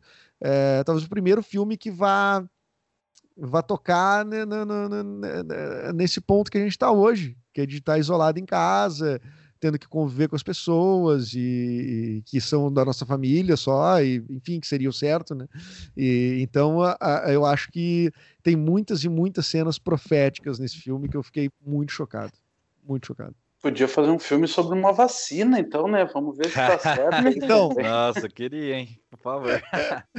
Não, e é. a, a, a Caia Rodrigues está no filme também, ela faz uma participação, e eu e a Caia a gente chegou à conclusão de que a eh, de que os trabalhos que eu, e- eu e ela estamos tem uma tem alguma profecia, ela ela acontece. Então, na, no- no- na série O Complexo, pô, tem uma tem um eh, tem, tem um pouco o lance da, da- da- do, do, do- do tráfico da milícia, de uma coisa assim, que tipo também é um tema em voga. Tem muitas muitas coisas acontecendo nesses filmes que Né? O, Tomara que tenha uma cena de alguém sendo vacinado aí. Tam... Não, vamos- Vale falar. Eu não vou dar spoiler do filme, mas. Mas eu Pode acho. ter uma- alguma cena envolvendo algum político honesto também, né? Aí, É, aí é já é demais, viu? Demais, eu acho. É, Então, eu não sei se a gente vai conseguir fazer um troço desse, mas, mas eu, mas eu, eu, eu acho que quando forem lançados vão ser filmes bem legais, assim, de, de, de se assistir. O complexo também tem a Gabriela Foster, né? No elenco. Eu não sei porque o, comple- o Complexo tem um elenco muito grande, é bem possível que a Gabi tenha feito. Tava, é, ela Gabi- e o, e o protagonista que você esqueceu o nome é Amaury Oliveira. a- A Mauri Oliveira, exatamente. O Mauri Oliveira. E muito bom ator. E a, a- a- eu não eu contracenei, não contracenei com a, com a Gabi, eu contracenei só com o Amauri e com a, e com a Liane Venturella, eh, que também faz o filme da, da, da- da- o, o Bravos Nunca Se Calam. Então, eh, acabei não conhecendo todos os núcleos, né? Mas o mas a Verte tem uma eu não, não sei, não é só gratidão, evidentemente, né? O, o pré-requisito, mas a gente que trabalhou nos pilotos lá no início, né? Quando eles não, não tinham não tinham, eles estavam começando, né? Eles ainda não tinham ah, as séries, não, não tinham emplacado ainda, não tinham conseguido dinheiro, verba para produzir. A gente produziu todos os pilotos ah, na parceria, acreditando no, no trabalho. Então, no geral, a gente acaba participando dos trabalhos que eles têm tem feito, né? Porque, enfim, né? Se criou uma relação muito próxima, que eu acho que tem a ver com uma certa gratidão, é uma gra- gratidão recíproca, que eu também tenho a eles, mas daí acaba que é por isso que eu digo, ah, é bem provável, bem possível que a Gabi esteja no elenco também, porque a Gabi é, uma das tipo- pessoas que está lá no início. O Christopher Nolan com o Michael Caine, que chama, tem no Interestelar, tem no Batman. É porque curso Ah, então, trabalhar e é- funcionar. é Exatamente. é. Exatamente, exatamente. Acho que é conhecer a dinâmica das pessoas, né? Claro, é- é, assim, até não, não- não- é- é, isso não é. Pode parecer tipo, ah, mas e aí, não dá chance para outras pessoas e tal. Mas não é exatamente isso, né? Eu acho que tem uma construção coletiva aí, né? Desse, desse grupo que, que faz, a, faz o entorno da Verte, assim, né? Então, por isso que a gente tem feito essas. E por isso que eu falo com empolgação acho- também. Mas eu acho que é, é válido, né? Tu, tá- se tu, tipo, tu aceita fazer, por exemplo, um, pra- um trabalho em parceria, às vezes, né? Como já aconteceu, nem cobrar cachê, né?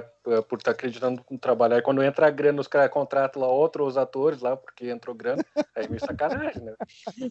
É, aí é, é, aí não é legal, aí não é legal. Ah, poxa, e a gente teve no piloto, olha uma, uma curiosidade da, da- do, do, Necrópolis, no piloto, ah, quando a gente gravou, a gente tinha um, um- eles é, eram era totalmente diferente, era bem mais nonsense do que é o Necrópolis a versão final. E, e o piloto, então, tinha um, um jogo de baralho, assim, que eles estavam fazendo. A Joana Canenberg fazia a Pietra já, mas a Pietra namorava o Luke, que era o personagem do Thiago Prade, que não tinha nada a ver com Oséias. Então eles eram namorados, assim, e aí então ele eh, era, era um contexto totalmente diferente. E aí ah, ah, tinha um cara que eu não vou lembrar o nome dele agora, mas que ele, ele era um, um, um senhor que fazia um morto. E ele era um morto quase tipo assim, um corpo amigo, assim, vamos dizer. Ele ficava morto o tempo inteiro, sentado, assim, é, tipo, eles, eles posicionavam o corpo, ele, ele ficava na mesa do baralho, tinha esse troço assim. E, e isso, e- e- isso foi para mim foi marcante, porque esse senhor, antes do, da gente começar a gravar na Necrópolis, ele faleceu, de fato.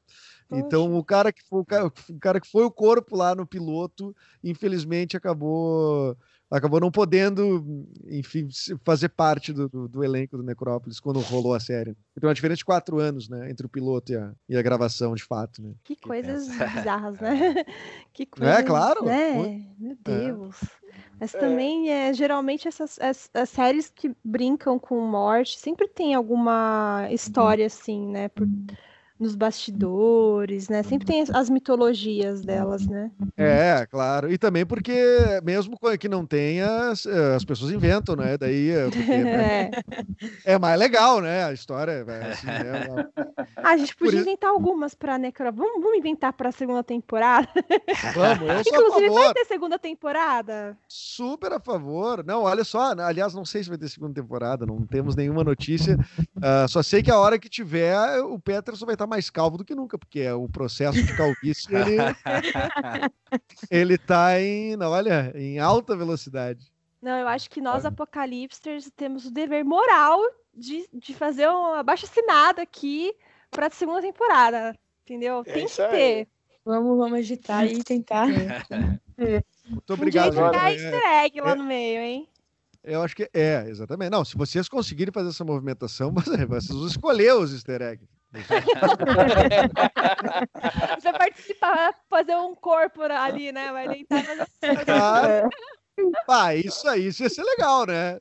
É, poxa, Agora- aparece ali como um corpo ali, vai. É, vou ter que aumentar o brechó lá da menina lá. É, Sensa- Beijou, sensacional. o brechó da Pietra.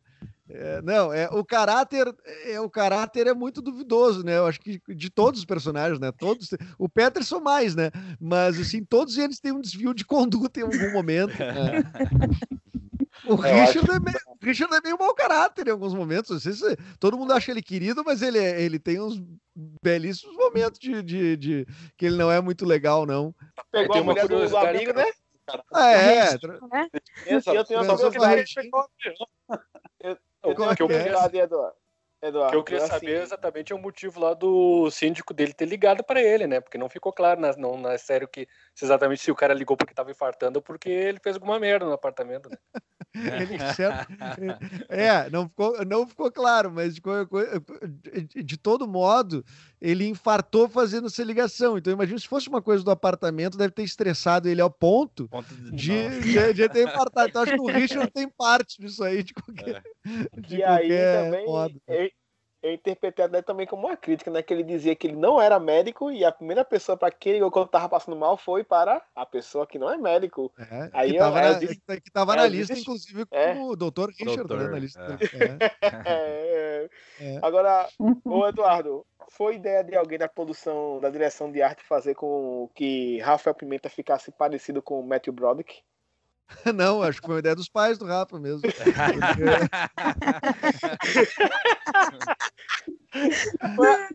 Foi a primeira Ele, ele sempre foi. "Caralho, É igual, é Ele igualzinho. sempre foi, ele sempre foi o Matthew Broderick, né? E, mas agora ele tá de bigode agora, tá um pouquinho diferente.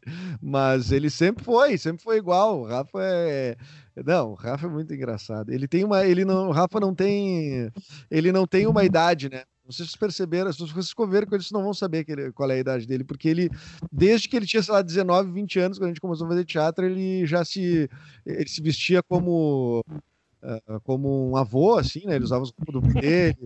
Ele- tu não sabe, assim, de onde, que, onde é que ele tá no- na localização temporal. E ele parece uma criança ao mesmo tempo, mas ele também parece um cara mais velho. Quer dizer, ele parece o Matthew Broderick. Então é uma, é uma, é uma coisa esquisita. E tem uma, uma curiosidade sobre o nome dele, né? Sabiam? Que é justamente. Ele não se chama Rafael Pimenta, né? O nome, o nome dele de nascença é Rafael Guerra. E ele, e ele não pôde usar o Rafael Guerra, porque justamente alguém mencionou o Grenal é Grenal antes, quando a gente estava em off, que foi uma série que eu fiz eh, também, que, com um outro cara chamado, com outro ator chamado Rafael Guerra. E o, esse Rafael Guerra estava, ele é mais antigo que a gente, tem 10 anos mais de teatro que a gente.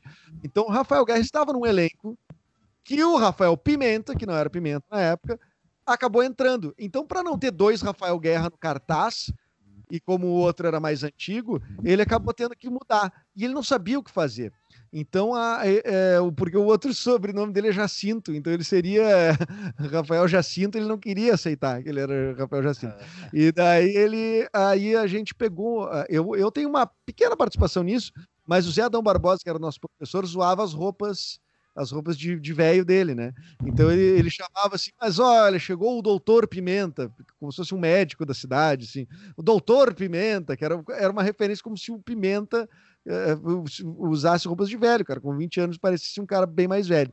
Então ele disse, eu disse, por que não usa o Pimenta, que o Zé Adão te chama já tanto de Pimenta, e aí ele usou o Rafael Pimenta. Quer dizer, para mim ele disse que era uma má ideia, mas depois ele achou que é boa ideia. E daí ele para ele disse que é do Zé Adão, mas eu tenho certeza que eu tenho participação nisso. Então a, a- o Rafa é Rafa Pimenta porque tinha um outro Rafael Guerra que não é Guerra, que é, é Monticelli e ele usa Guerra também como nome. Então é uma, né, uma, uma, uma loucura, uma suruba, né, de, de nomes. Então, eu queria encaminhar pro, pro final já, porque a gente tá nesse bate-papo gostoso já tem uma hora e meia quase. E aí eu queria pedir pra galera, se já, se já tiverem alguma pergunta pra gente já ir pro encerramento. É agora! Fale agora ou calem-se para sempre. E essa hora entra uma trilha, né? Tadã! É, é agora. Soltou no ouvidos. Eduardo, tirando o Peterson, qual daqueles personagens você queria interpretar? Ah, que eu queria interpretar. É, olha, eu não, eu acho o Peterson muito, muito adequado para mim, assim, né? Eu acho ele, ele, para mim, ele é um espetáculo, assim, né? Ah, mas o personagem que eu adoraria, que eu acho que tem um, que até nos bastidores lá a gente fez um, um make-off, eu, eu disse que, que é o personagem que eu mais gosto, eh, tirando o Peterson, é a, é a Pietra, né? Por uma questão de gênero, não poderia eh, fazer, né? De uma forma naturalista, né? Mas, ah, mas eu, vou, eu vou me permitir ampliar a, a, a tua pergunta, mas seria a Pietra, porque eu adoro a Pietra, eu acho, eu acho muito engraçado. Legal, legal. Muito bom O mesmo. Richard, o Richard é dificílimo de fazer, e o Osés também. Inclusive, na, na, na leitura de roteiro, eh, eles mandaram os roteiros e eu fui procurar o Merlin, que era o piloto, do piloto, e o Thiago foi procurar o Luke. E nós não achamos os personagens. Pô, os caras me tiraram da série, por que, que eles mandaram né, o roteiro? E aí, de- aí, então eu li toda a série achando que eu era o Oséias. Que eu disse, ah, eu devo ser esse aqui. E aí, quando a gente foi pra mesa, eu disse, não, tu é o Peterson. E aí, e aí, então, o Peterson foi. Eu achava, eu, eu tava me sentindo assim, de, cara, o que, que eu vou fazer? Esse Oséias é muito difícil. Eu acho que o Thiago foi genial no Oséias. assim, Ele achou muito bem. Sim. E, e me fez até cometer uma gafe quando a gente foi assistir o primeiro episódio, que Larissa compartilhou a, a tela lá pra gente assistir. A voz dele lembra muito do dublador Duda Ribeiro. Não sei se você assiste anime ou já assistiu o Yu Yu Hakusho, a voz de Kurama. A voz do Não. atual do Batman, a, a animação da DC, quem dubla o Batman hoje é ele. Um, um das branquelas, um da- uma das branquelas também é ele, que o- um, Ani- um é Niso Neto e o outro é ele. Aí na hora eu falei, oxi, quem dublaria é Duda Ribeiro. Aí cheguei Ah, e falei, é? é? Aí, Parecido, aí, é? é parecido. Aí até é, realmente essa voz dele não me é estranha. Depois eu falei, oxe, não, pô, a série, não é- a série é nacional, não é dublada. eu, eu, caramba, pare- parece muita voz, velho. Sensacional. Não, não, não, não, não, não tô lembrando agora de quem seria, assim, tentando fazer uma relação. Eu não vejo muito anime. Eu assistia muito Dragon Ball, né? Até uma fase tardia da minha vida. Acho que até lembro- meio demais. Eu não lembro, eu não lembro se ele dublou alguém em Dragon Ball. Não, assim, né, é sensacional. Não é o registro de voz do Thiago, né? Aquele registro de voz ali, ele achou, né? Uma coisa bem, gra bem grave, que ele fala meio assim, né? Ele E... Mas o registro de voz dele é bem mais agudo, assim, o Thiago fala bem de, outro. Bom, no Alce Alice ele parece uma criança, um adolescente quase, né?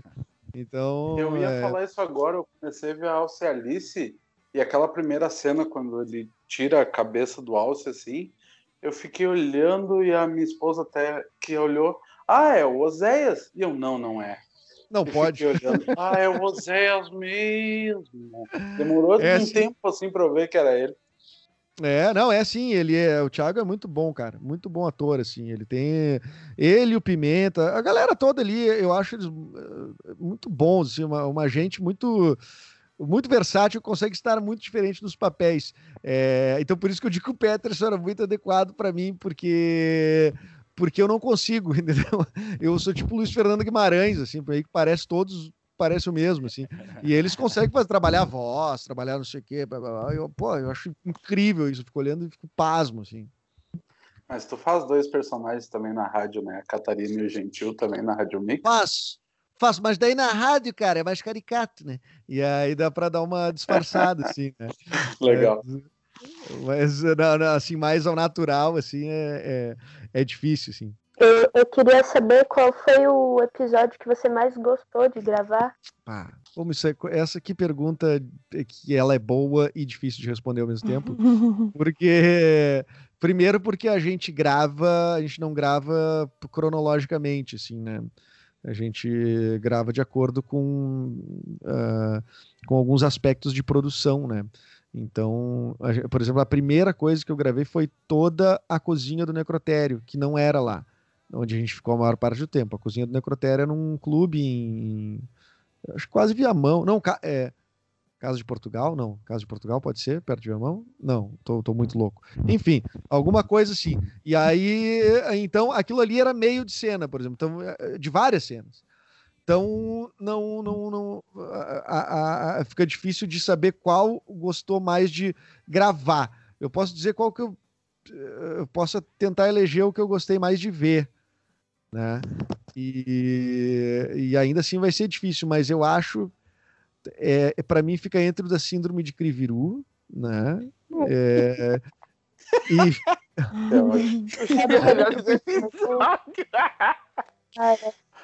uma síndrome epidêmica que atacava, que era de 1700, acho 300 anos atrás. Cara, aquilo ali é muito bom. E, ah, e, e gosto muito também do episódio do, do- da morte do Carlos, do, é, do, do Carlos, que é o, é o médico legista anterior ao, ao Richard. Nossa, esse, esse eu gostei muito. Mas tem cenas específicas que eu acho muito engraçadas, né? Eu, o Requiem para Bartolomeu, eu acho o auge da, da, da, da, da maluquice, sim, acho muito bom. Ah, Ah, eu acho tem- a Bíblia é um livro complexo. Eu acho que é o, o nonsense do nonsense, né? Porque É verdade. É verdade. o, bom. o Peterson vai lá na maior boa vontade, né? Se confessar, falar com o padre, e do nada o padre é- é- são os vilões, né? O pa- eu, eu- eu gosto, eu gosto dos nomes, é o Padre Blasio. E, o, e, e- e na, e, e no roteiro era engraçado, porque era. Tinha uma, é, até isso tinha piada, cara. Coisas que não entraram pra série que nem tem como entrar. Que era o Padre Blasio, né? E tinha mais dois padres junto na cena, né? Que um era o Marcelo Restori, que tem dois metros de altura, e outro o Luciano Piper, que tem 1,60m. E aí, cara, eles no roteiro eles botaram padre, né? Que era o Diego Medina que fazia, padre. E aí o Piper, que era o, o menorzinho, era o padrinho, e o maior era o padrão. E eles colocaram isso no roteiro. E tipo, isso não é mencionado em nenhum momento. Eu digo, por que, que vocês botaram padre, padrinho e padrão? Então, quer dizer, era, era, era tudo muito, muito bom. Eu gosto muito desse episódio também. Eu não sei, é difícil dizer. é, Eu podia ter me preparado para isso, para essa resposta. Você poderia ter se preparado há anos, entendeu? Porque já tem, tem anos que lançou a série e você É. não sabe. Óbvio. Mas eu gosto, eu gosto muito de umas cenas, assim, eu gosto. É, exatamente. Mas o, eu gosto muito da cena do. do, do ah, que é, é, ah, é também da cena de Kriviru, que é boa também, que é o final, né? Que é tipo assim, ah, então se não tem aplicativo, então não tem celular, não sei o que, que ele joga o celular no fogo, assim. Os caras, tu sabe que tu sabe que tu podia, tu precisava. Alguém pede coisas, Uber né? pra mim. É, alguém chamou Uber pra mim. Eu percebi isso depois que eu joguei o celular. É, É eu muito percebi. Ele é também. cristão, ele, ele não ia se masturbar e se suicidar ao mesmo tempo. Hein? Cara, isso é muito bom. É muito bom. Asfixia autoerótica. de alterótica, uma, Ele é cristão, ele jamais faria isso. Eu uma epidemia entre jovens. Meu irmão, pra ter um Hospital óculos pré-vida 3D, velho. O óculos 3D é sensacional. Eu adoro o óculos 3D. Tem a Eu, pra- é, é uma das minhas coisas. também, né? Sim, Tem a, a, parte da a heroína. também, a heroína. É, Heroína. Vocês- gente, vocês têm, não, não tem ideia do tamanho daquele cachorro pessoalmente. É um tamanho de um cavalo. É, um, é muito grande o bicho. Altamente adestrado. Muito bom de gravar. Ah, muito eu achei Eu achei. interessante. O Richard, ele não. Ele, ele é meio que o, pa- é, a pessoa que não consegue pegar as referências, né? Que você. As piadas. E aí todo mundo faz piada, fala as coisas pra ele e ele não pega. E aí no episódio do, do padre, ele vai trabalhar no hospital Pró-Vida. É o pré-vida. É o pega Pré-vida, pré-vida. pré-vida. É, Pré-vida. sigla. E ele não pega HPV? é, HPV. Tá na tela, HPV. Eles não usam essa sigla, né? todo mundo fala, tipo, todo mundo fala e é só ele que não percebe, sabe? Eu achei genial essa sacada, que, tipo, ele, por mais que seja o médico todo inteligente, né, que resolve todos os laudos lá, e ele não pega a coisa mais que tá bem na cara dele, ele não pega, sabe? Então, e é interessante que o, é, o Rafa tem um trabalho muito bom nesse personagem, porque é um personagem que eu acho muito difícil pela função dramática dele. O Rafa é um grande comediante, vocês têm, é, é, é tipo, é, vocês podem ver aí, ele tem um monte de vídeo que ele tem, ele tem feito com, é, ele participa muito do espetáculo Improvável lá dos Barbichas, né?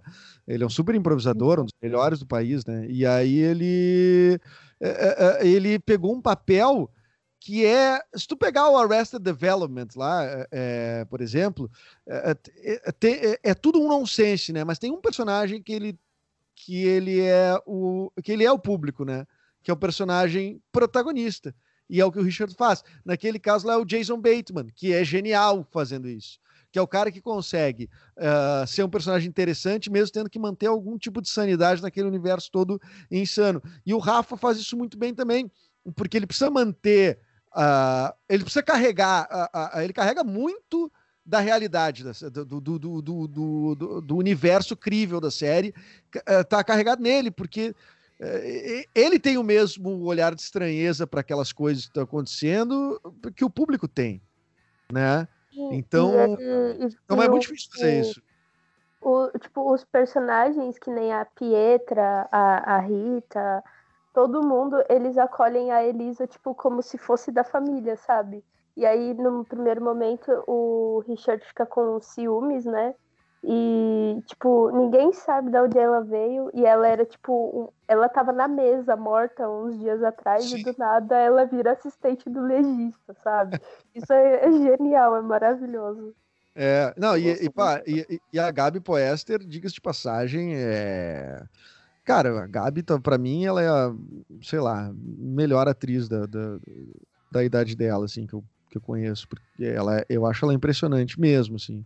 Acho que a gente vai ver a Gabi tranquilamente, assim, na, na, na, na Globo, em novela, se ela quiser fazer, eh, em grandes produções. Muito boa, muito boa. Eu não consigo imaginar ela chegando num teste e o diretor olhar e. É, né, mais ou menos. A Gabi é foda, cara. Ela é.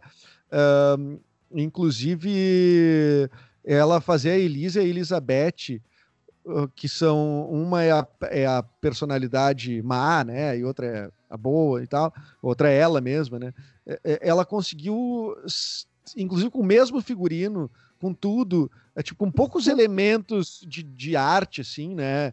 eh, que, que dissesse, ó, esta é uma, uma tem cabelo loiro, outra tem cabelo moreno. Não, nada, nada, é a mesma figura contracenando, né? E ela e ela consegue pelo olhar, assim, em saber quem é a Elizabeth, quem é a, quem é a Elisa. É, é impressionante, assim, eu acho É, isso, é- isso é muito, trabalho. um trabalho muito foda, né, de ator fazer. Eu, eu tava lembrando aqui do, do Nós, lá do Jordan Peele, que tem a Lupita, que aí faz tem esse jogo, né, tipo, tem duas personalidades no caso.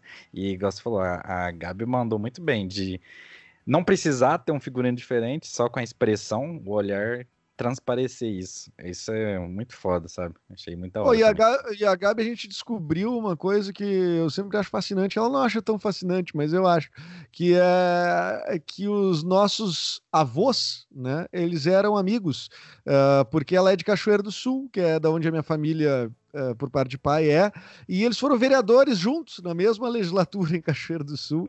Louco. E o, e o avô, da- e o avô, o avô da Gabi e o, e o meu avô. Então eram amigos, se conheciam e tal, eram de partidos diferentes e tal, mas eles eram. Eles se conheciam e, e tu vê, eu não conhecia a Gabi, conheci ela ah, é, no set, né? Isso é muito dark. É muito dark. Não, mas eu, eu conheci a Gabi, não foi no ah, foi numa, num, num- canal que eu, eu e o Thiago a gente tinha, que era o Bigode Mostarda, que lá em 2012, aí tinha uma sketch que era sobre frio, não sei o quê, e, e aí eu e a Gabi, eu não conhecia a Gabi, a gente foi fazer a nossa primeira cena, mas já sem cachê, nada, era uma coisa assim, tipo na guerrilha. E ela topou fazer, que era uma cena tipo de namorados comendo na cama, assim, e aí a gente se beijava com muita comida, assim, tipo assim, mastigada, era uma coisa muito nojenta. E tipo assim, ela topou fazer, e tipo, cara, tipo, é, eu disse, pá, a Gabi é foda, né, cara? Tipo, é, topar fazer essa aí com, com bolacha, com coisa, tudo mastigado, assim, se beijando e tal. Olha, é, é, é Coragem. muito. É muita coragem, né? Muita coragem. E, e por falar em Dark, eu, eu lembrei muito de Dark também, na, na hora que as ovelhas começaram a aparecer mortas. E aí no episódio do padre, tem os padres assassinos, né? Aí tipo, eu falei, mano, isso é muito Dark. Tem as ovelhas mortas e tem os padres assassinos. Tô vendo Dark. Mas quem é que veio sabe? antes? Quem é que veio antes? Aí, ó, olha só, É. profético, É. até nisso. É. Cara, o negócio a- do padre do balão, umas- mano. Muito bom, velho. Muito bom. É, a série tem umas referências muito legais, né? Tipo, Dr. House, quando fala, tipo, Dr. House. Aquela cena no finalzinho ali, eles olhando o padre voando. Tipo, igualzinho a cena do elenco de, de Friends na janela, assim, no apartamento da Mônica. É sensacional. É, Tava não, tão tem- bom, bicho, o podcast. Tem Horcrux do já. Harry Potter também. No- Horcrux, nossa, É. é. Mas Lari, o- tava, tava tão bom, Lari, o podcast, tu ia falar de Friends, pô, acabou com o clima. Ô. Jorge, Nem falo Ah, eu nada, eu sou- tô cansada já. Não, eu sou muito fã de Friends. Friends me formou muito na comédia. Viu? Friends sai de baixo. Melhores E eu... pessoas. É verdade. Não, é verdade, porque o Friends eu assistia na. Assistia, acho que era na Warner ou era na Sony. Não, era na. Quando surgiu a NET, assim, no... a primeira TV a cabo do Brasil. Bom, então agora a gente tá indo pro final e, pô, nossa, Edu, eu não tenho nem palavras, cara, porque assim, esse bate-papo de hoje foi extremamente rico, sabe? É, pra gente conseguir, a gente que assistiu a série e, assim, tem um significado pra gente especial, né? Porque é, a comunidade Apocalipster, ela é, uma é muito doida, né? A gente é, é- é uma amizade que é tão fluida, as coisas vão acontecendo e a gente acabou assistindo essa série. Primeira vez que a gente acha que assistiu todo mundo junto, né? Um episódio, não todo mundo, né? Mas quase todo mundo junto. O primeiro episódio da, da série a gente fez uma watch party. E, e a Nossa, gente legal. riu muito, a gente deu muita risada e a gente comentou pra caramba. O, o Diogo Pereira, né? Ele que trouxe pra gente no episódio que a gente fez com o Ale Bonfá do Série Maníacos, né? Ele que trouxe a indicação pra gente. E, e, e, e eu já recomendei para umas 10 pessoas. A gente já Ah. recomendou para todo mundo lá no nosso grupo no Telegram. Inclusive, a galera que tá ouvindo, se não conhece nosso grupo, nosso grupo do Telegram, a gente tem um grupo lá, né? Todo mundo pode fazer parte desse grupo para fazer amizade, né? Para também ficar por dentro das notícias. E agora ter, ter você aqui, né? Tipo, a gente, a gente assiste o personagem lá, né, da telinha, e aí ele tá aqui conversando com a gente, uma coisa meio surreal, né? Parece.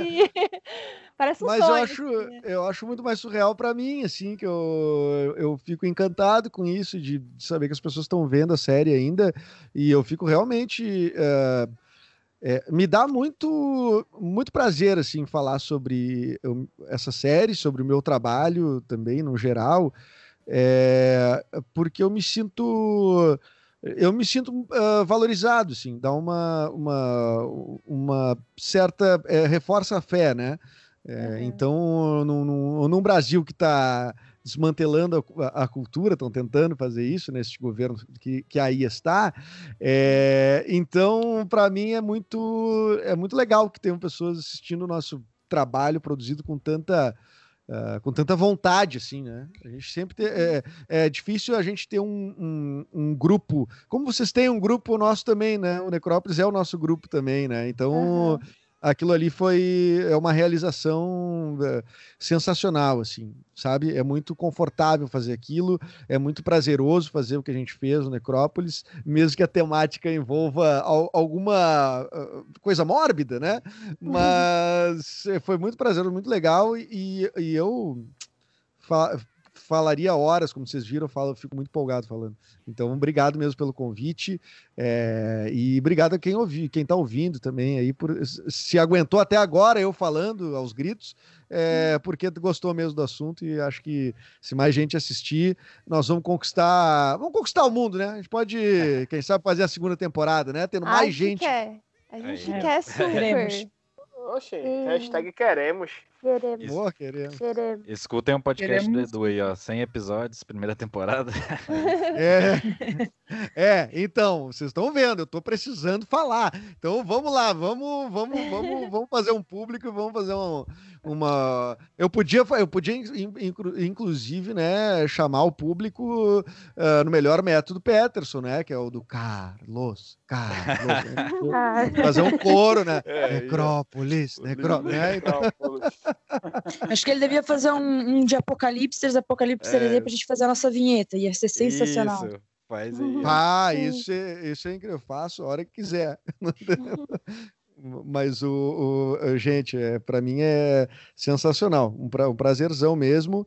É, peço até desculpa pela, pela assim, é, às vezes atravessar os assuntos, me alongar demais, mas é porque eu me senti à vontade, né? Vocês deixaram até É eu isso, tomar uma você tá em casa, não precisa pedir desculpa de nada. Foi muito incrível o bate-papo. Eu, nossa, refleti muito, viajei aqui na tudo que vocês estavam falando, assim. E, e, meu, a gente agradece muito seu, você ter disponibilizado o seu tempo para para vir bater esse papo com a gente. Foi surreal, assim. E a gente está aqui super na torcida. Quero convidar também todos, todos os ouvintes aí para que, por favor, né, assistam lá Necrópolis que é uma série incrível, que a gente adora, a gente deu muita risada, é uma série que, que fala muito da nossa cultura, né, na cultura brasileira. É legal a gente assistir séries americanas, tipo Brooklyn Nine-Nine, The Office, mas as piadas são deles, né, da cultura deles, assim.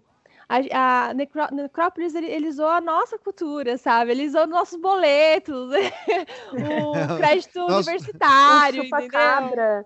O O chupacabra, o balão, então assim, Mesmo. Os Até nossos, hipocrisia, nossos três orçamentos, né? é, e até a hipocrisia É. cristã, né, de... Ah, ele é cristão e não fazia essas É. coisas, não. Faz É. sim, meu amigo. E também ac- aconselho aos ouvintes não fazerem o que a personagem da, da Poster faz naquela, naquele capítulo da masturbação, que ela dá um pique. Que eu faço, bicho. faço Aquela piada é incrível. Aquela Eu- piada é incrível. Aquela eu dela sair demais. correndo. Né? Oxe, eu, eu dei pausa pra gargalhar de novo nessa cena, que eu não aguentei, não.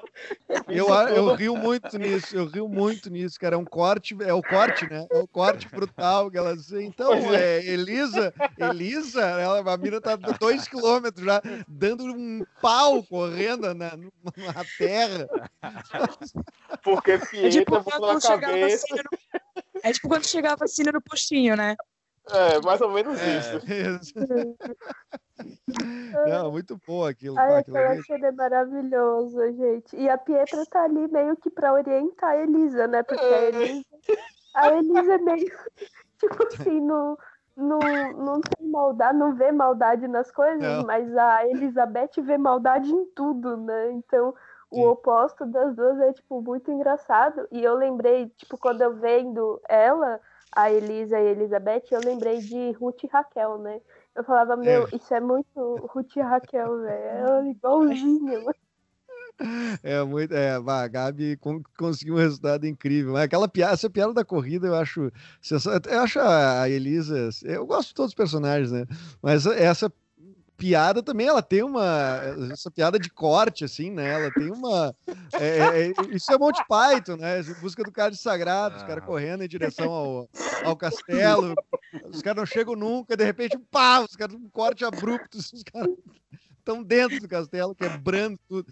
E aquilo ali é o, é o inverso, ela tá indo, mas eu, ah, cara, eu, eu, ah, eu, eu, eu ri- rio demais, cara. Me criei vendo esse tipo de, de, de comédia, então poder fazer, é, cara, é o, é, é- é o paraíso, sim, para tu pensar que, tipo, pô, trabalho, né? A gente tem que trabalhar, tu tem que escolher uma profissão. É, é, Cara, se tem uma profissão que, que tu fica a maior parte do tempo te divertindo. Então, cara, é, parece ser no uma, lugar algo, certo, né? algo, algo muito bom, né? Então, e eu me divirto fazendo isso. Então, É, é interessante isso que vocês falaram, tipo assim, de a- ter todas essas referências e ser traduzida numa, numa série brasileira com o nosso perfil também, sabe? Então, es- é, tem todas essas referências e a gente consegue ter uma ori- originalidade também, porque tem esse, essa questão da Gabi que ter comentado, de ser uma série brasileira e a gente vê isso, não, cara, os problemas do dia a dia, alguma coisa ou outra que você, talvez você conhece uma pessoa que se a, pareça um pouco com o Peterson ou com, com, com o Richard é um também. perigo. É um perigo, é um perigo. É, é, é um perigo. é. Empa- Emparedar cadáver, É, É, É, Eu Fazer- fazer qual é fazer vidro. Não sei qual é o perigo maior. O Peterson ou, ou a Pietra, né? Porque os dois ali juntos. é, moralmente eles são é, muito problemáticos. Mas eu acho que ela é mais consciente que ele. Ele é completamente, né? ele é fora da casinha total, né? Tipo, nem. É bem, muito engraçado. Não, os melhores contatos são os da Petra. A, a agenda de É. telefone da Pietra é algo sagrado. É, com certeza, com certeza. É, A Pietra é, o- é, é, é, é o, é o mais perto do, que a gente tem do. Eu ia dizer do traficante, mas ela conhece o traficante também. Mas é. Enfim, ela é uma pessoa bastante influente, assim, em várias. Né, em Ela é várias uma coisas. digital influencer gourmet. Gourmet, exatamente. Digital Gourmet. influencer gourmet. A masmorra gourmet. Também é uma outra, outra coisa incrível aquilo, né? É um- uma, é só uma bobagem. Eu não sei, eu não sei por que, que é engraçado, mas é engra... eu acho muito engraçado. Acho que É, é, é engraçado. Eu não sabe? São muito genuínas as piadas, não são. Nenhuma delas é tipo, ah, vamos forçar essa piada pra galera rir, sabe? É tudo uma coisa tão natural que eu acho que essa é a essência, assim, da, da série toda, de, de trazer esse tipo de coisa pra gente rir, assim. Eu, eu adorei a- a- a- as piadas serem bem genuínas mesmo, assim.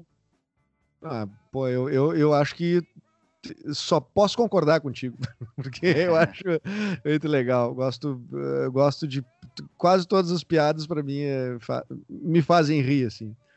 E Edu, só pra gente encerrar, eu queria que você, se você tiver alguma recomendação aí de filme ou de série pra quem tá ouvindo pra gente também, que você tá ou livro, ou game, que você puder recomendar de arte, cultura pra gente, a gente a gente sempre gosta que os convidados, né, é, indiquem alguma coisa, embora acho que no último programa que teve convidado eu esqueci. mas mas pra gente é, encerrar. Tá, é, bom, já que eu, eu, eu tenho essas possibilidades, é, eu vou indicar um livro que eu gostei muito de ler, é, chamado Matadouro 5, do Kurt Vonnegut. Ele é um- uma comédia, é um livro pós-guerra, é uma coisa. É, ca- é um- leia, le- e siga o Kurt Vonnegut, né? Quer dizer, o cenário é pós-guerra, né? Não é que ele, ele é um cara vivo, né? Mas ele é, é um, é um livro muito legal, muito engraçado, assim, muito divertido. Acho que o Kurt Vonnegut ele tem algumas semelhanças na escrita, assim, com pelo menos nesse livro, né, ah, com a escrita do Douglas Adams, do, do Guia do Mochileiro das Galáxias, né, então, que também é outro livro incrível, recomendo mais que o filme, e, e filme que eu poderia recomendar, eu queria recomendar uma comédia inglesa que não, ah, que eu não acho em lugar nenhum, mas eu até vou recomendar porque se alguém achar, me manda, entendeu? Onde, onde que, eu, que eu encontro que é uma comédia chamada Perguntas Frequentes sobre Viagens no Tempo. Eu não sei se alguém, da- alguém daqui já viu uma comédia com Chris O'Dowd, que é um cara que faz o aquela, aquele filme que eu acho que é sensacional, que os caras têm uma rádio no, no- no- é, é Piratas do Rock, uma coisa assim, né? Que tem uma rádio em alto mar, que é com o Philip Seymour Hoffman, que é um, Sim, Outro- sim. outro filme incrível. Então, Chris O'Dowd é, é um desses do núcleo principal. Ele faz essa comédia. Perguntas frequentes sobre viagem no tempo. Tem uma grande cena de comédia com a música da, da, é da Bonnie Tyler, o Turn Around Every Now and Then.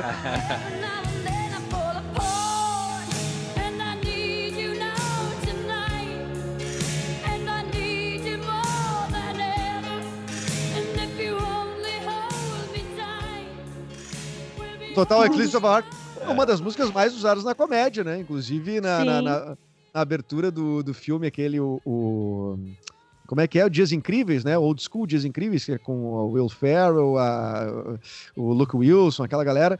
E aí na abertura tem a Dan Band, né? Que é uma banda eh, que só de tipo, eh, galhofa, assim, piada. E eles estão tocando no casamento também. o- do- essa é uma música muito de referência de comédia e tem nesse filme perguntas frequentes sobre viagens no tempo. Pouquíssima gente viu. Se você gosta de estar nesse grupo seleto de pessoas que viram um filme que ninguém viu e que ninguém pode comentar, então procure esse filme. Ah, série, eu, eu vou falar uma série que eu, eu tô começando a ver de novo, que eu já tinha visto toda. Ah, então, uma série mais antiga. Friends. Não, não vou falar de Friends. Vou falar- Não, mas eu acho que talvez a talvez a comédia que eu, ach- eu- talvez a, a melhor série de comédia assim que eu que eu já tenha visto ah, depois de Friends é Modern Family. Eu acho Adoro. Eu acho Adoro. espetacular. É uma série que não tem trilha, né? Se vocês observarem, praticamente não tem trilha. Os atores atuam de uma. Assim, é, bom, não à toa ganhou já alguns Emmys de melhor elenco e tudo mais. Então, um livro, um filme e, um, e uma série. E escute Belchior, que faz bem na pandemia. Caramba, ó, tá de parabéns pelas recomendações aí, a gente adorou. Valeu, obrigada aí pela sua, pela sua participação. Edu. Foi um prazer imenso, assim.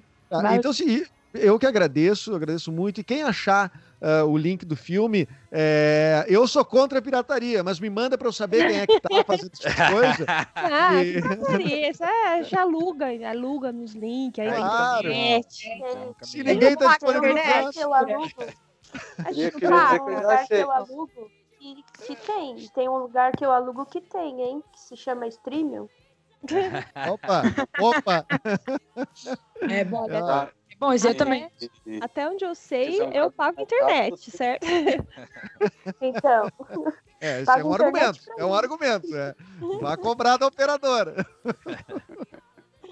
Muito bom. Valeu. Edu. Bri- Brigadão demais aí, sucesso pro podcast de vocês. Ah, quando quiserem ah, conversar de novo, estou à disposição sempre que quiserem. Obrigado também. Valeu. Um Obrigado. abraço, Obrigado. sucesso. Prazerzão. E não esquece Valeu. da gente, não. Não, não esqueçam não e, não e não esqueçam de mim, vamos se seguir nas redes sociais. Quem quiser, eu posto algumas coisas do meu trabalho no, no Instagram, né? O arroba Edu Mendes. E aí. Instagram, Instagram e Twitter. O Twitter eu só posto ah, ah, matéria ruim do Bolsonaro. E, mas no, no Instagram eu falo mais dos Quem trabalhos. nunca, né? Sobre É, o não Twitter, tenho culpa. é, Não tenho culpa So- se ele produz tanta matéria ruim, É. né? é, sobre o Twitter, errado não está e atitude correta. Obrigado, muito obrigado. Só vai me criticar se eu, se, eu, se eu elogiar Friends, é isso, né? Eu já entendi. Não, aí. Total eclipse of the heart.